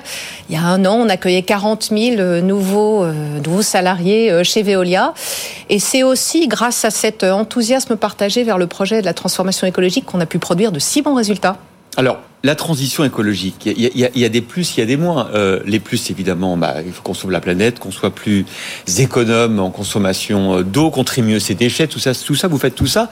Sauf que euh, peut-être aussi de consommer moins. Et est-ce que consommer moins, c'est pas quelque part faire baisser votre chiffre d'affaires? Comment vous faites pour pour être intéressé à la baisse de la consommation, la frugalité, notamment des Français? Euh, le, le, sujet, c'est vraiment, enfin, effectivement, de, de déconnecter finalement euh, la production industrielle pour nos clients industriels ou euh, l'augmentation de la population de la consommation de ressources naturelles. Et c'est ça le modèle de Veolia. Donc, il n'y a aucune contradiction, bien au contraire. Et dans vos contrats avec les collectivités mhm. locales, souvent vous êtes intéressé au volume. Souvent, on est intéressé au volume, mais souvent, on est intéressé aussi euh, à, euh, aux résultats ah euh, que souhaite la collectivité. Ça peut être plus de recyclage, ça peut être des économies d'eau. C'est très, très, très fréquent en France comme ailleurs. Sur la gestion euh, de l'eau, le défi est colossal. On est très en retard euh, en France, notamment sur les questions de recyclage, d'infrastructures. Là, il faut aussi euh, que l'État s'y mette. Vous avez l'impression que là, on est conscient du défi. Le Sénat a fait un rapport ces derniers jours, mais, qui fait peur hein, pour, les, pour les prochaines années. Vous avez l'impression qu'on a pris conscience. Là, on va avoir des investissements massifs? La prise de conscience en France, elle est évidente. Euh, il y a eu un avant et après l'été qu'on vient de passer et l'hiver, euh, et l'hiver euh, notamment si sec qu'on est en train de, de, tous vivre. Donc la prise de conscience, elle est là. Et donc les pouvoirs publics, ils, viennent nous voir, ils consultent pour savoir qu'est-ce qu'on fait maintenant pour ne pas passer le prochain été et celui d'après comme celui qu'on vient de, de, passer. Donc je suis très confiante sur le fait qu'il y aura des plans. Et donc il y a déjà euh, donc la chance qu'on a en France, c'est qu'on a un champion mondial de la transformation écologique qui a développé euh, des solutions, euh, des savoir-faire, des technologies, qui les a mises en œuvre dans différents endroits et on est prêt à, à passer à l'action. Euh, par exemple, un exemple dans le rapport du Sénat sur le recyclage des eaux usées, 15% mhm. en Espagne, c'est 1% en France. C'est pour ça que je vous disais qu'on est prêt bah. et qu'il faut qu'on accélère. Euh, vous avez parfaitement raison. Euh, c'est 15% euh, en, Espagne, moins de 1% en France. et on est prêt. donc on a les technologies, les savoir-faire pour le faire. Je ne sais pas, si vous pour l'instant, en fait, on n'a pas l'alignement de, des, euh, des, procédures administratives qui permettraient de le faire. Mais j'ai grand espoir sur le fait que ça va pouvoir mm. changer vite. Euh, mais euh, mais euh, aujourd'hui, je ne sais pas si, si tout le monde réalise que le recyclage des, des eaux usées traitées, ça permettrait de, de, fournir de l'eau aux agriculteurs, ah ça permettrait de nettoyer les rues des villes, parce que je ne sais pas si vos auditeurs réalisent qu'on fait ça avec de l'eau potable dans beaucoup de villes en France aujourd'hui. Avec la Seine à Paris, heureusement. Et il y a, aussi une, une, autre question qui est celle d'éviter le gâchis dans la distribution euh, d'eau dans les réseaux, puisqu'il y a un litre sur cinq qui est perdu dans les réseaux en France. On peut faire beaucoup mieux que ça. On a les technologies pour détecter les fuites avant qu'elles arrivent, par exemple. Alors ça, c'est pour l'eau. On a beaucoup parlé dans cette matinale, effectivement, euh, de les énergies de demain, notamment pour l'aérien et l'automobile depuis le revirement allemand. Hein, vous savez, 2035 n'est plus une date coup près. Tout le monde veut des carburants de synthèse pour lesquels il faut de l'hydrogène, de l'électricité et du CO2. La captation du CO2, est-ce que c'est une technologie que Veolia maîtrise aussi Et dans ce domaine, qu'est-ce qu'on peut faire pour euh, capter davantage de CO2, le récupérer et le transformer? Alors, euh, plusieurs choses. Veolia, au travers du, rapprochement, euh, a gagné aussi en, agilité, en innovation. On a deux fois plus de brevets qu'il y a un an et on travaille, par exemple, sur ce carburant de synthèse. On a un, un, projet à Porto qui fait exactement ça. mais au-delà de ça, pour moi, Veolia, c'est euh, l'entreprise la plus décarbonante du monde, décarbonante, qui aide à décarboner des industries, euh, qui aide à décarboner des, villes. Euh, pour l'année dernière uniquement, on a permis d'effacer 14 millions de tonnes de CO2 chez nos clients. De quelle manière Vous nous des exemples Et alors, euh, on le fait de plein de façons différentes. Euh, du recyclage, par exemple. Vous savez, quand on recycle du plastique plutôt que de faire du plastique euh, à base de, de pétrole directement, c'est moins 75% de CO2. On remplace des carburants fossiles, par exemple du charbon à Solvay en Lorraine, par des carburants faits à partir de déchets par cyclables. C'est bout à bout toutes ces solutions qui nous ont permis déjà l'année dernière de supprimer 14 millions de tonnes. Et j'en suis aussi fiers de ça que des excellents résultats financiers que Veolia a produits l'année dernière. Sur les questions euh, des batteries, vous citiez euh, le site euh, de Lorraine. Il commence à y avoir des concurrents hein, avec des giga-usines de, de batteries. Le recyclage est un enjeu très important. Vous allez réinvestir à nouveau sur ces sites ou créer des nouveaux sites en France? Oui, on est en train d'investir dans, dans, une usine dans l'est de la France également pour recycler les batteries de véhicules électriques usagés. Donc avec différentes étapes. celle sur laquelle on a un, un brevet assez unique, c'est de l'hydrométallurgie qui permet de séparer le lithium le cobalt, le nickel, qui sont mélangés, ah si vous voulez, dans la batterie pour être capable de le remettre dans une boucle de production. Et c'est un exemple assez typique du fait que euh, ça, c'est bon pour la planète euh, mais c'est bon aussi pour l'autonomie stratégique du pays. Parce que plutôt que d'aller importer euh, du lithium, du nickel ou le cobalt de différents endroits dans le monde et de dépendre de ces pays, on est capable d'en trouver une partie chez nous. On va parler un peu de, management, puisque vous êtes aux commandes maintenant de ce groupe. 220 000 salariés, avec euh, le rajout des 40 000 salariés euh, de Suez. Comment on fait euh, pour diriger une entreprise comme la vôtre et pour attirer les talents? On sait que c'est un problème partout dans le monde, attirer les talents. J'ai vu que les salariés étaient devenus votre premier actionnaire. Est-ce que, est-ce que ça suffit, ça, comme, comme, est-ce que c'est vraiment pour vous un, un atout majeur de pouvoir dire à, tout salarié que vous embauchez, vous allez être le premier actionnaire du groupe Alors, euh, l'atout majeur que l'on a, euh, c'est plutôt le projet. Euh, c'est aussi, c'est aussi ce qui a permis de réussir au bout d'un an. Je veux dire, c'est un, un, succès le rapprochement avec Suez sur les plans humains, opérationnels, financiers. On est très en avance sur le plan de synergie parce que le projet décarboner le monde, dépolluer, euh, aider à dépolluer euh, les clients euh, industriels et privés, régénérer les ressources, tout ce dont on vient de parler, c'est ça qui motive nos 220 000 salariés. Et ça, avant tout. Mais le partage de la valeur aussi, hein, vous savez que c'est... Le partage de la valeur aussi. Mais j'allais dire, il, il suffit pas uniquement que je le dise, quand je vous cite 14 millions de tonnes de carbone supprimées, mmh. ou 320 millions de mètres cubes d'eau euh, que Veolia a préservé l'année dernière, soit l'équivalent d'une ville de 6 millions d'habitants, c'est ça qui parle à nos salariés. Avec du partage de la valeur, bien sûr aussi, donc il faut euh, rendre. Euh, donc on investit énorme, massivement dans l'entreprise, hein, 3 milliards et demi d'investissement dans des nouvelles usines, pour faire tout ce que je vous dis. et puis évidemment en rendant aux salariés du salaire, de l'intéressement, de la participation et même d'autres choses que j'ai mises en œuvre. Par exemple, par exemple dès, dès cet automne, j'ai mis en œuvre un, socle social minimum euh, de, euh, de euh, sur l'ensemble des, salariés du groupe partout dans le monde. Donc ça veut dire que que vous soyez aux États-Unis, en Colombie ou, en France, vous avez au moins droit, quelle que soit la législation locale, à 10 semaines de congé maternité, du soutien pour les aidants, une assurance santé. Alors ça paraît évident quand on est en France. Euh, on se dit à juste titre que ça change pour les pays du Sud, mais même dans des pays euh, plus proches, hein, je vous rappelle qu'aux États-Unis, il n'y a pas euh, aujourd'hui de congé maternité payé, rémunéré. À vous entendre, on a l'impression que la fusion avec Suez, c'est très très loin, alors que l'opération n'a qu'un an. Intégrer 40 000 collaborateurs, c'est un défi euh, RH qui est, euh, qui est colossal. Certaines autres entreprises euh, s'y sont cassées les dents. On a toujours des années plus tard l'équipe des anciens rouges, l'équipe des anciens jaunes. J'entends la question du sens, le partage de la valeur, mais quand même tous ces salariés de Suez, comment ils ont été intégrés aussi facilement, si je puis dire, quand on vous entend? Alors moi, j'ai déjà pas envie de dire intégrés, c'est pour ça que je vous parle du rapprochement. On a des équipes mixtes, on a des équipes qui sont mélangées. Euh, et c'est pas que les RH. Hein, je pense que ça part de, de la tête de l'entreprise et de prendre soin euh, d'accueillir, euh, de faire la place, euh, de prendre les meilleures pratiques. Ça se traduit, ce succès, vous avez raison, dans le plan d'actionnariat salarié pour lequel les nouveaux Veolia ont souscrit tout autant que les plus historiques. Et je crois que c'est un très bon signal qu'ils croient au futur de l'entreprise. On fait tous les ans également un, sondage annuel avec Ipsos sur 150 000 salariés. Et par rapport à votre question, ils nous disent à 90%, je vois bien à quoi je contribue et à quoi je sers. Je souhaite rester dans l'entreprise. Je recommanderais d'y travailler. Donc, ce qui porte tout ça, euh, pour moi, c'est l'attention portée aux détails aussi, euh, le sens du projet, et puis, euh, et puis ça a embarqué tout le monde. Mais justement, cette fusion avec avec Suez avait pour objectif aussi de vous déployer à l'international. Antoine Frérot, qui est toujours président du conseil de surveillance, vous disait toujours à quel point cette industrie est morcelée, à quel point les acteurs hein, sont petits dans chaque pays. quelles sont vos, vos cibles des prochains mois Quels sont les, continents, les pays dans lesquels vous voulez vous déployer?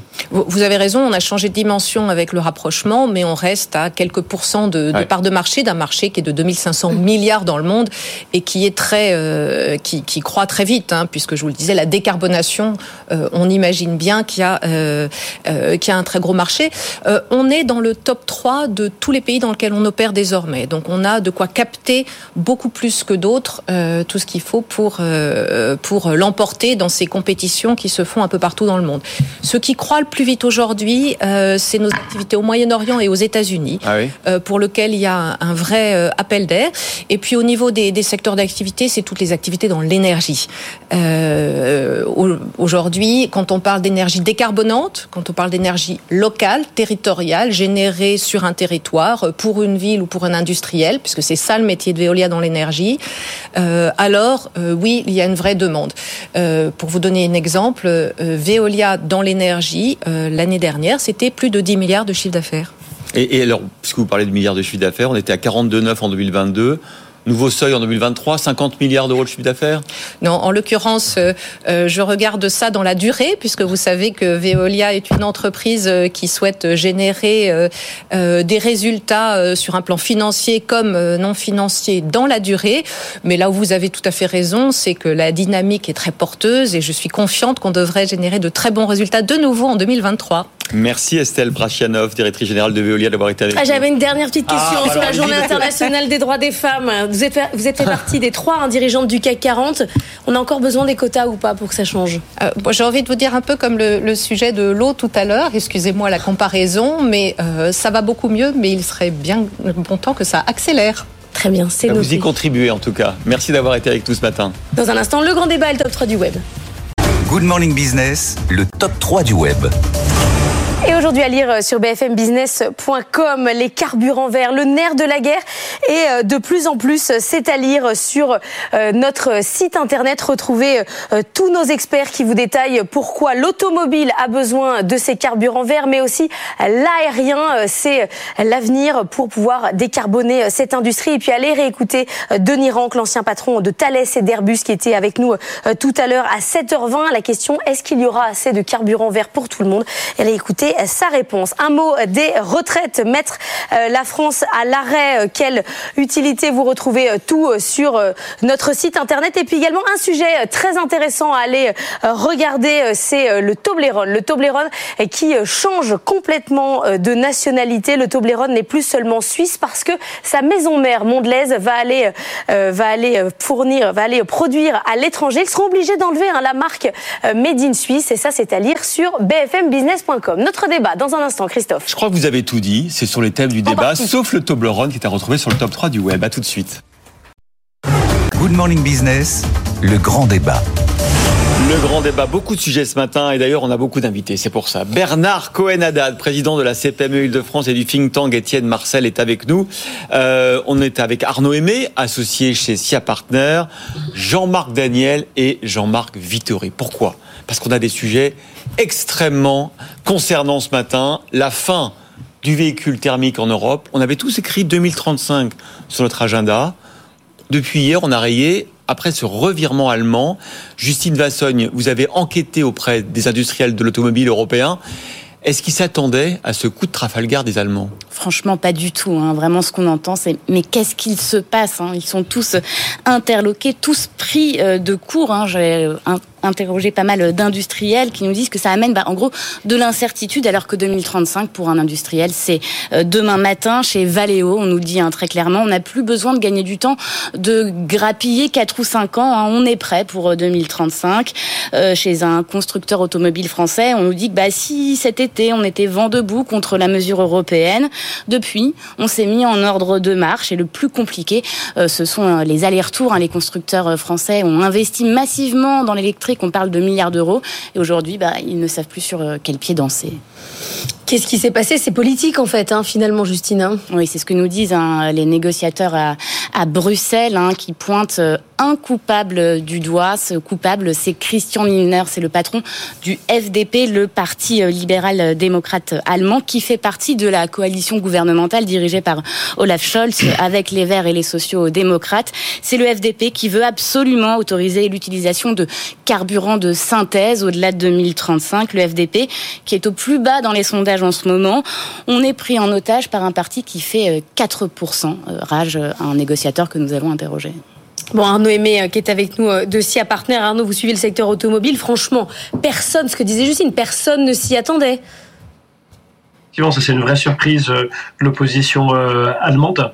à, cette, à cette loi interdisant la vente de véhicules thermiques après 2035. On, sait que euh, l'Allemagne, euh, historiquement, disons depuis quelques années que cette euh, décision se, discutait, était réticente.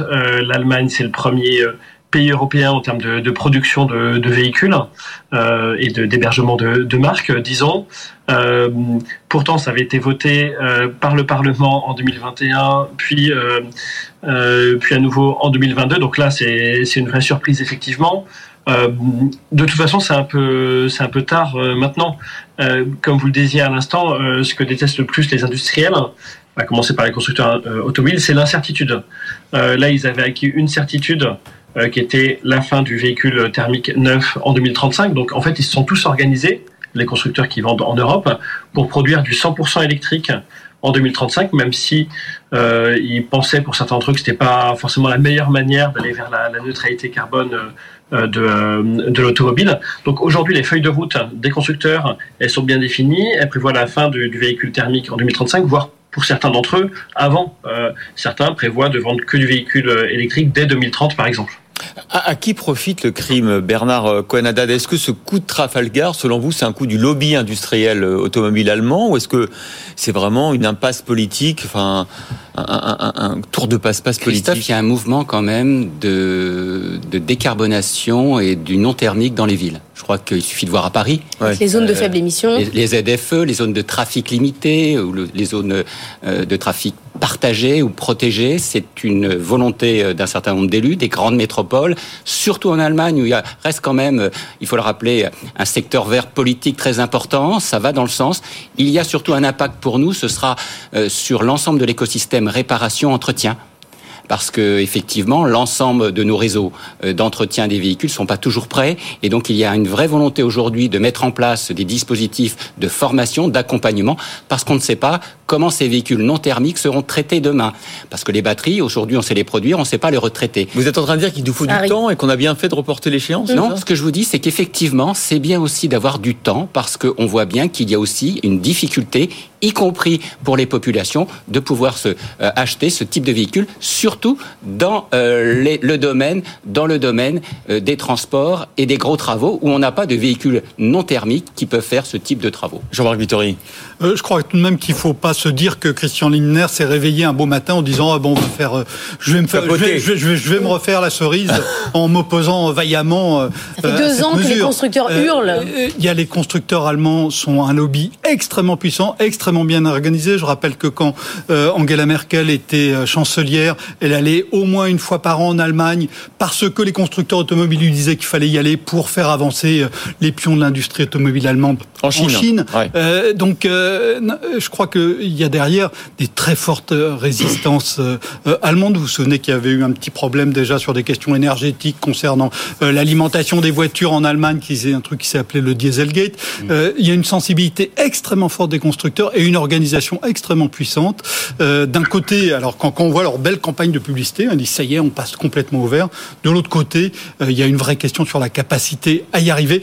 Et il faut bien voir qu'il y a dans cette toujours dans les questions de transition énergétique, il y a toujours un problème d'effet d'échelle qu'on oublie complètement. C'est-à-dire, effectivement, 2035, c'est demain, c'est dans 12 ans. Euh, et, et tout, tout, tout, tout basculer pour des entreprises qui sont organisées depuis plus d'un siècle avec euh, un mode de propulsion sur un mode de propulsion différent. C'est même très, très compliqué, quoi qu'ils en disent. Jean-Marc Daniel, ils n'ont rien compris. Non, je pense qu'ils n'ont rien compris. Il y a une chose qui me réjouit dans cette affaire, moi qui suis né il y a longtemps, donc qui ai connu la quatrième République, c'est qu'enfin elle est en train de revivre. Elle est plus à Paris, mais à Berlin. C'est-à-dire que on a un gouvernement incapable de gouverner avec des coalitions, des gens qui changent de point de vue. Le véritable enjeu dans tout ça, c'est pas le moteur thermique, c'est les le score que vient de faire le Parti libéral à Berlin. C'est ça ce qui s'est passé. C'est ça le véritable enjeu. Ils ne seront plus représentés au Conseil sénatorial municipal de Berlin. Et donc ils ont fait une crise.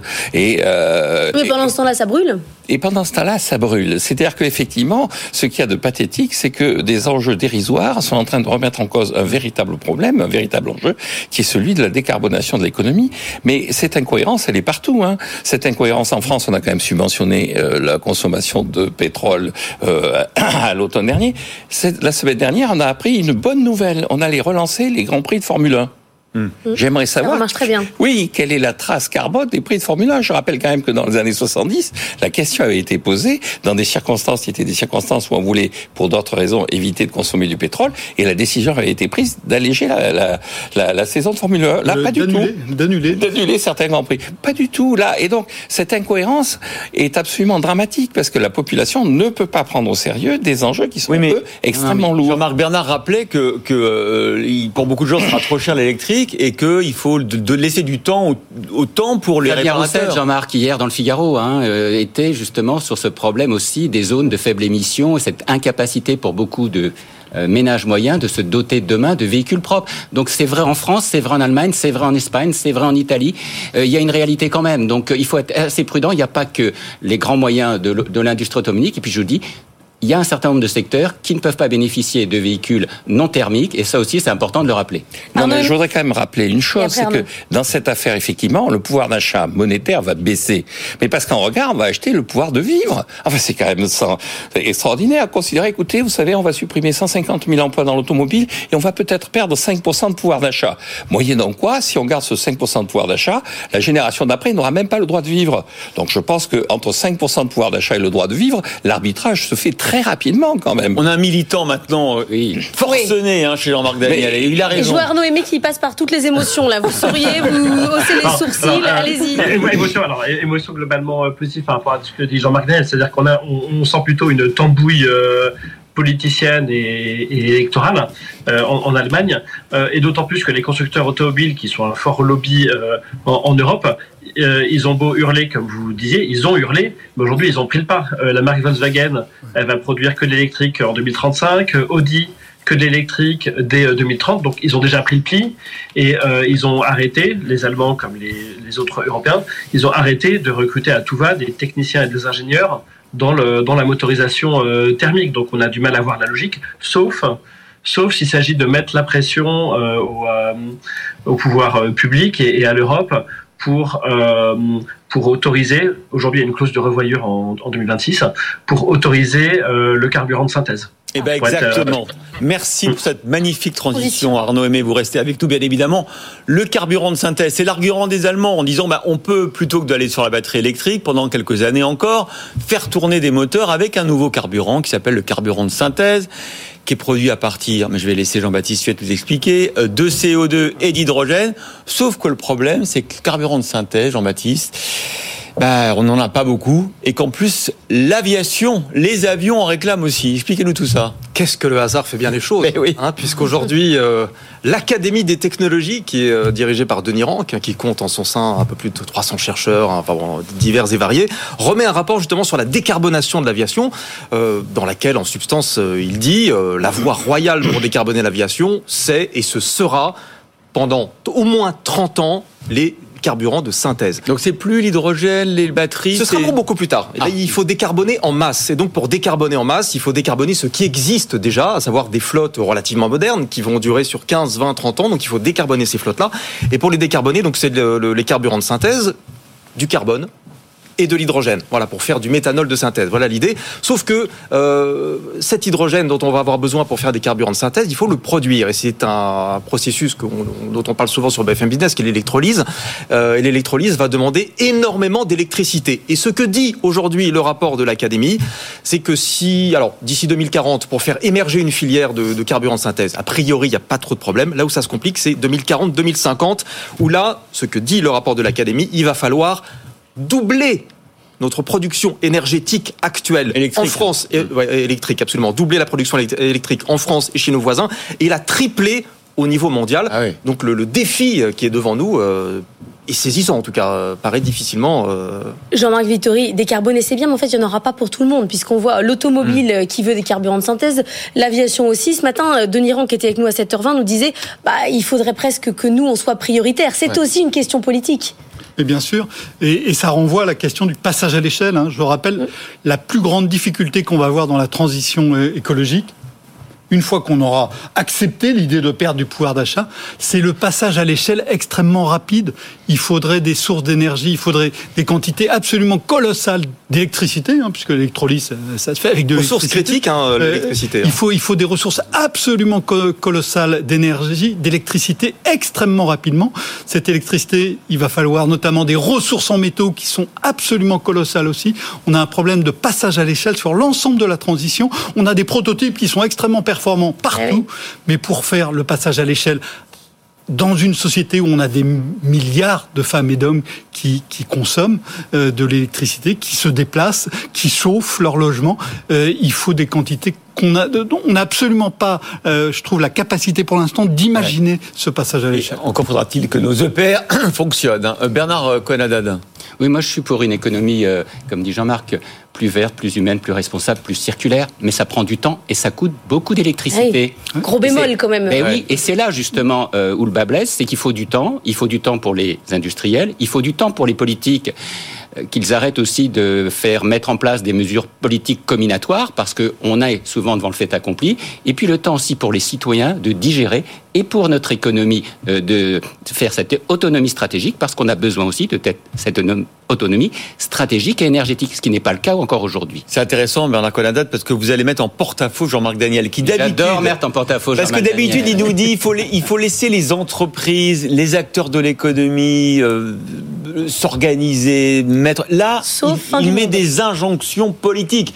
La fin du monde, c'est pour demain, et donc il faut il faut donner des injonctions politiques. Non, pas du tout, parce que ah. je pense que la fin du monde. Je comprends mal, Jean-Marc la, la, conscience de la fin du monde, elle n'est pas uniquement entre les mains des États et des gouvernements. Je pense que la conscience des dangers, elle est partagée par l'ensemble de la population. Ah, sauf que les entreprises, elles ont un bilan et un compte de résultat tous les ans. J'entends bien, mais euh, euh, face à ça, euh, la seule action que peut faire l'État, c'est effectivement de donner un prix au carbone. Donc, on en revient à la taxe carbone. Et le choix entre l'aérien et le et le l'auto, mais c'est le consommateur qui le fera. Pour qui on donnera les carburants de synthèse Ah ben les carburants de synthèse, à, qui paiera sur la base des consommateurs qui, pourra payer. non, donc qui, paiera sur, la base des marchés dont il disposera. C'est-à-dire que le but de l'avion, c'est pas de voler. Le but de l'avion, c'est de transporter des gens. Et donc le véritable juge de paix d'un avion, c'est la quantité de gens qui sont disposés à le prendre. Jean-Marc Vittori, vous croyez que le marché, comme Jean-Marc, peut permettre de tout, de tout résoudre aussi facilement? Euh, La transition énergétique, si on veut la réussir, il faudra tout.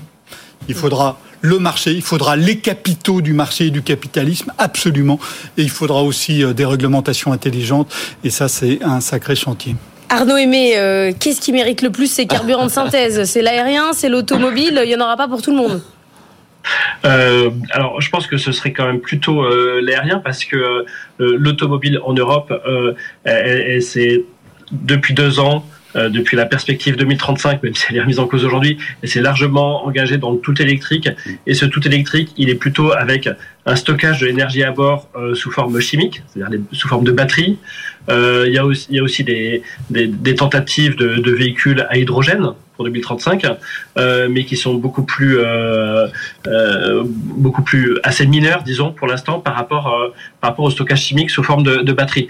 à l'inverse, dans le secteur euh, dans le secteur aéronautique et aérien, euh, je pense que le carburant de synthèse, il a toute sa place. En fait, on en emprunte déjà la voie aujourd'hui. en, en, développant les biocarburants. Le biocarburant, c'est quoi? C'est du kérosène classique dans lequel on injecte aussi une partie de carburant, disons bio, qui réduit les émissions de, de, carbone et qui permet d'utiliser les mêmes appareils. le problème quand on construit un, un nouveau modèle d'appareil, Airbus ou Boeing, c'est qu'il faut au moins une vingtaine d'années pour, pour développer un nouveau programme. Là, c'est les biocarburants actuels et demain les carburants synthétiques évite d'attendre euh, que les, les, constructeurs aéronautiques construisent des nouveaux modèles. Merci Arnaud. On va pas faire semblant euh, d'être dans notre tour d'ivoire, de ne pas voir qu'ailleurs, euh, en dehors, dans la rue, il y a une sixième mobilisation contre la réforme des retraites. À quoi ça sert finalement? Parce qu'on sait que le Sénat va adopter le texte, la commission mixte paritaire va peut-être l'adopter dès la semaine prochaine. La réforme des retraites pourrait être votée dès le 16 mars. C'est un scénario qui court ce matin. Alors à quoi ça sert cette réforme des retraites qui va rapporter si peu d'argent? Jean-Marc Vittori, vous avez une thèse particulière, vous, aujourd'hui. Hein? Oui, enfin une hypothèse, ah une hypothèse. Euh, moi, je pense que c'est en fait un, un, formidable paratonnerre pour oublier tout ce qui se passe sur les salaires. Ah parce que les syndicats et, les salariés se mobilisent euh, à fond contre cette réforme des, retraites. Ils ont rien donc. Hein. Ils ont ils ont l'habitude de le faire. Hein. Depuis 30 ans, euh, il y a des mobilisations répétées contre les retraites. Toutes les plus grandes manifestations qu'il y a eu en France depuis 30 ans, c'est sur cette question des retraites. Donc ça, on a l'habitude, on sait faire, etc. Et, pendant ce temps-là, euh, on oublie que il y a l'inflation qui fait une morsure sur le pouvoir d'achat, comme il n'y en a pas eu depuis plusieurs décennies.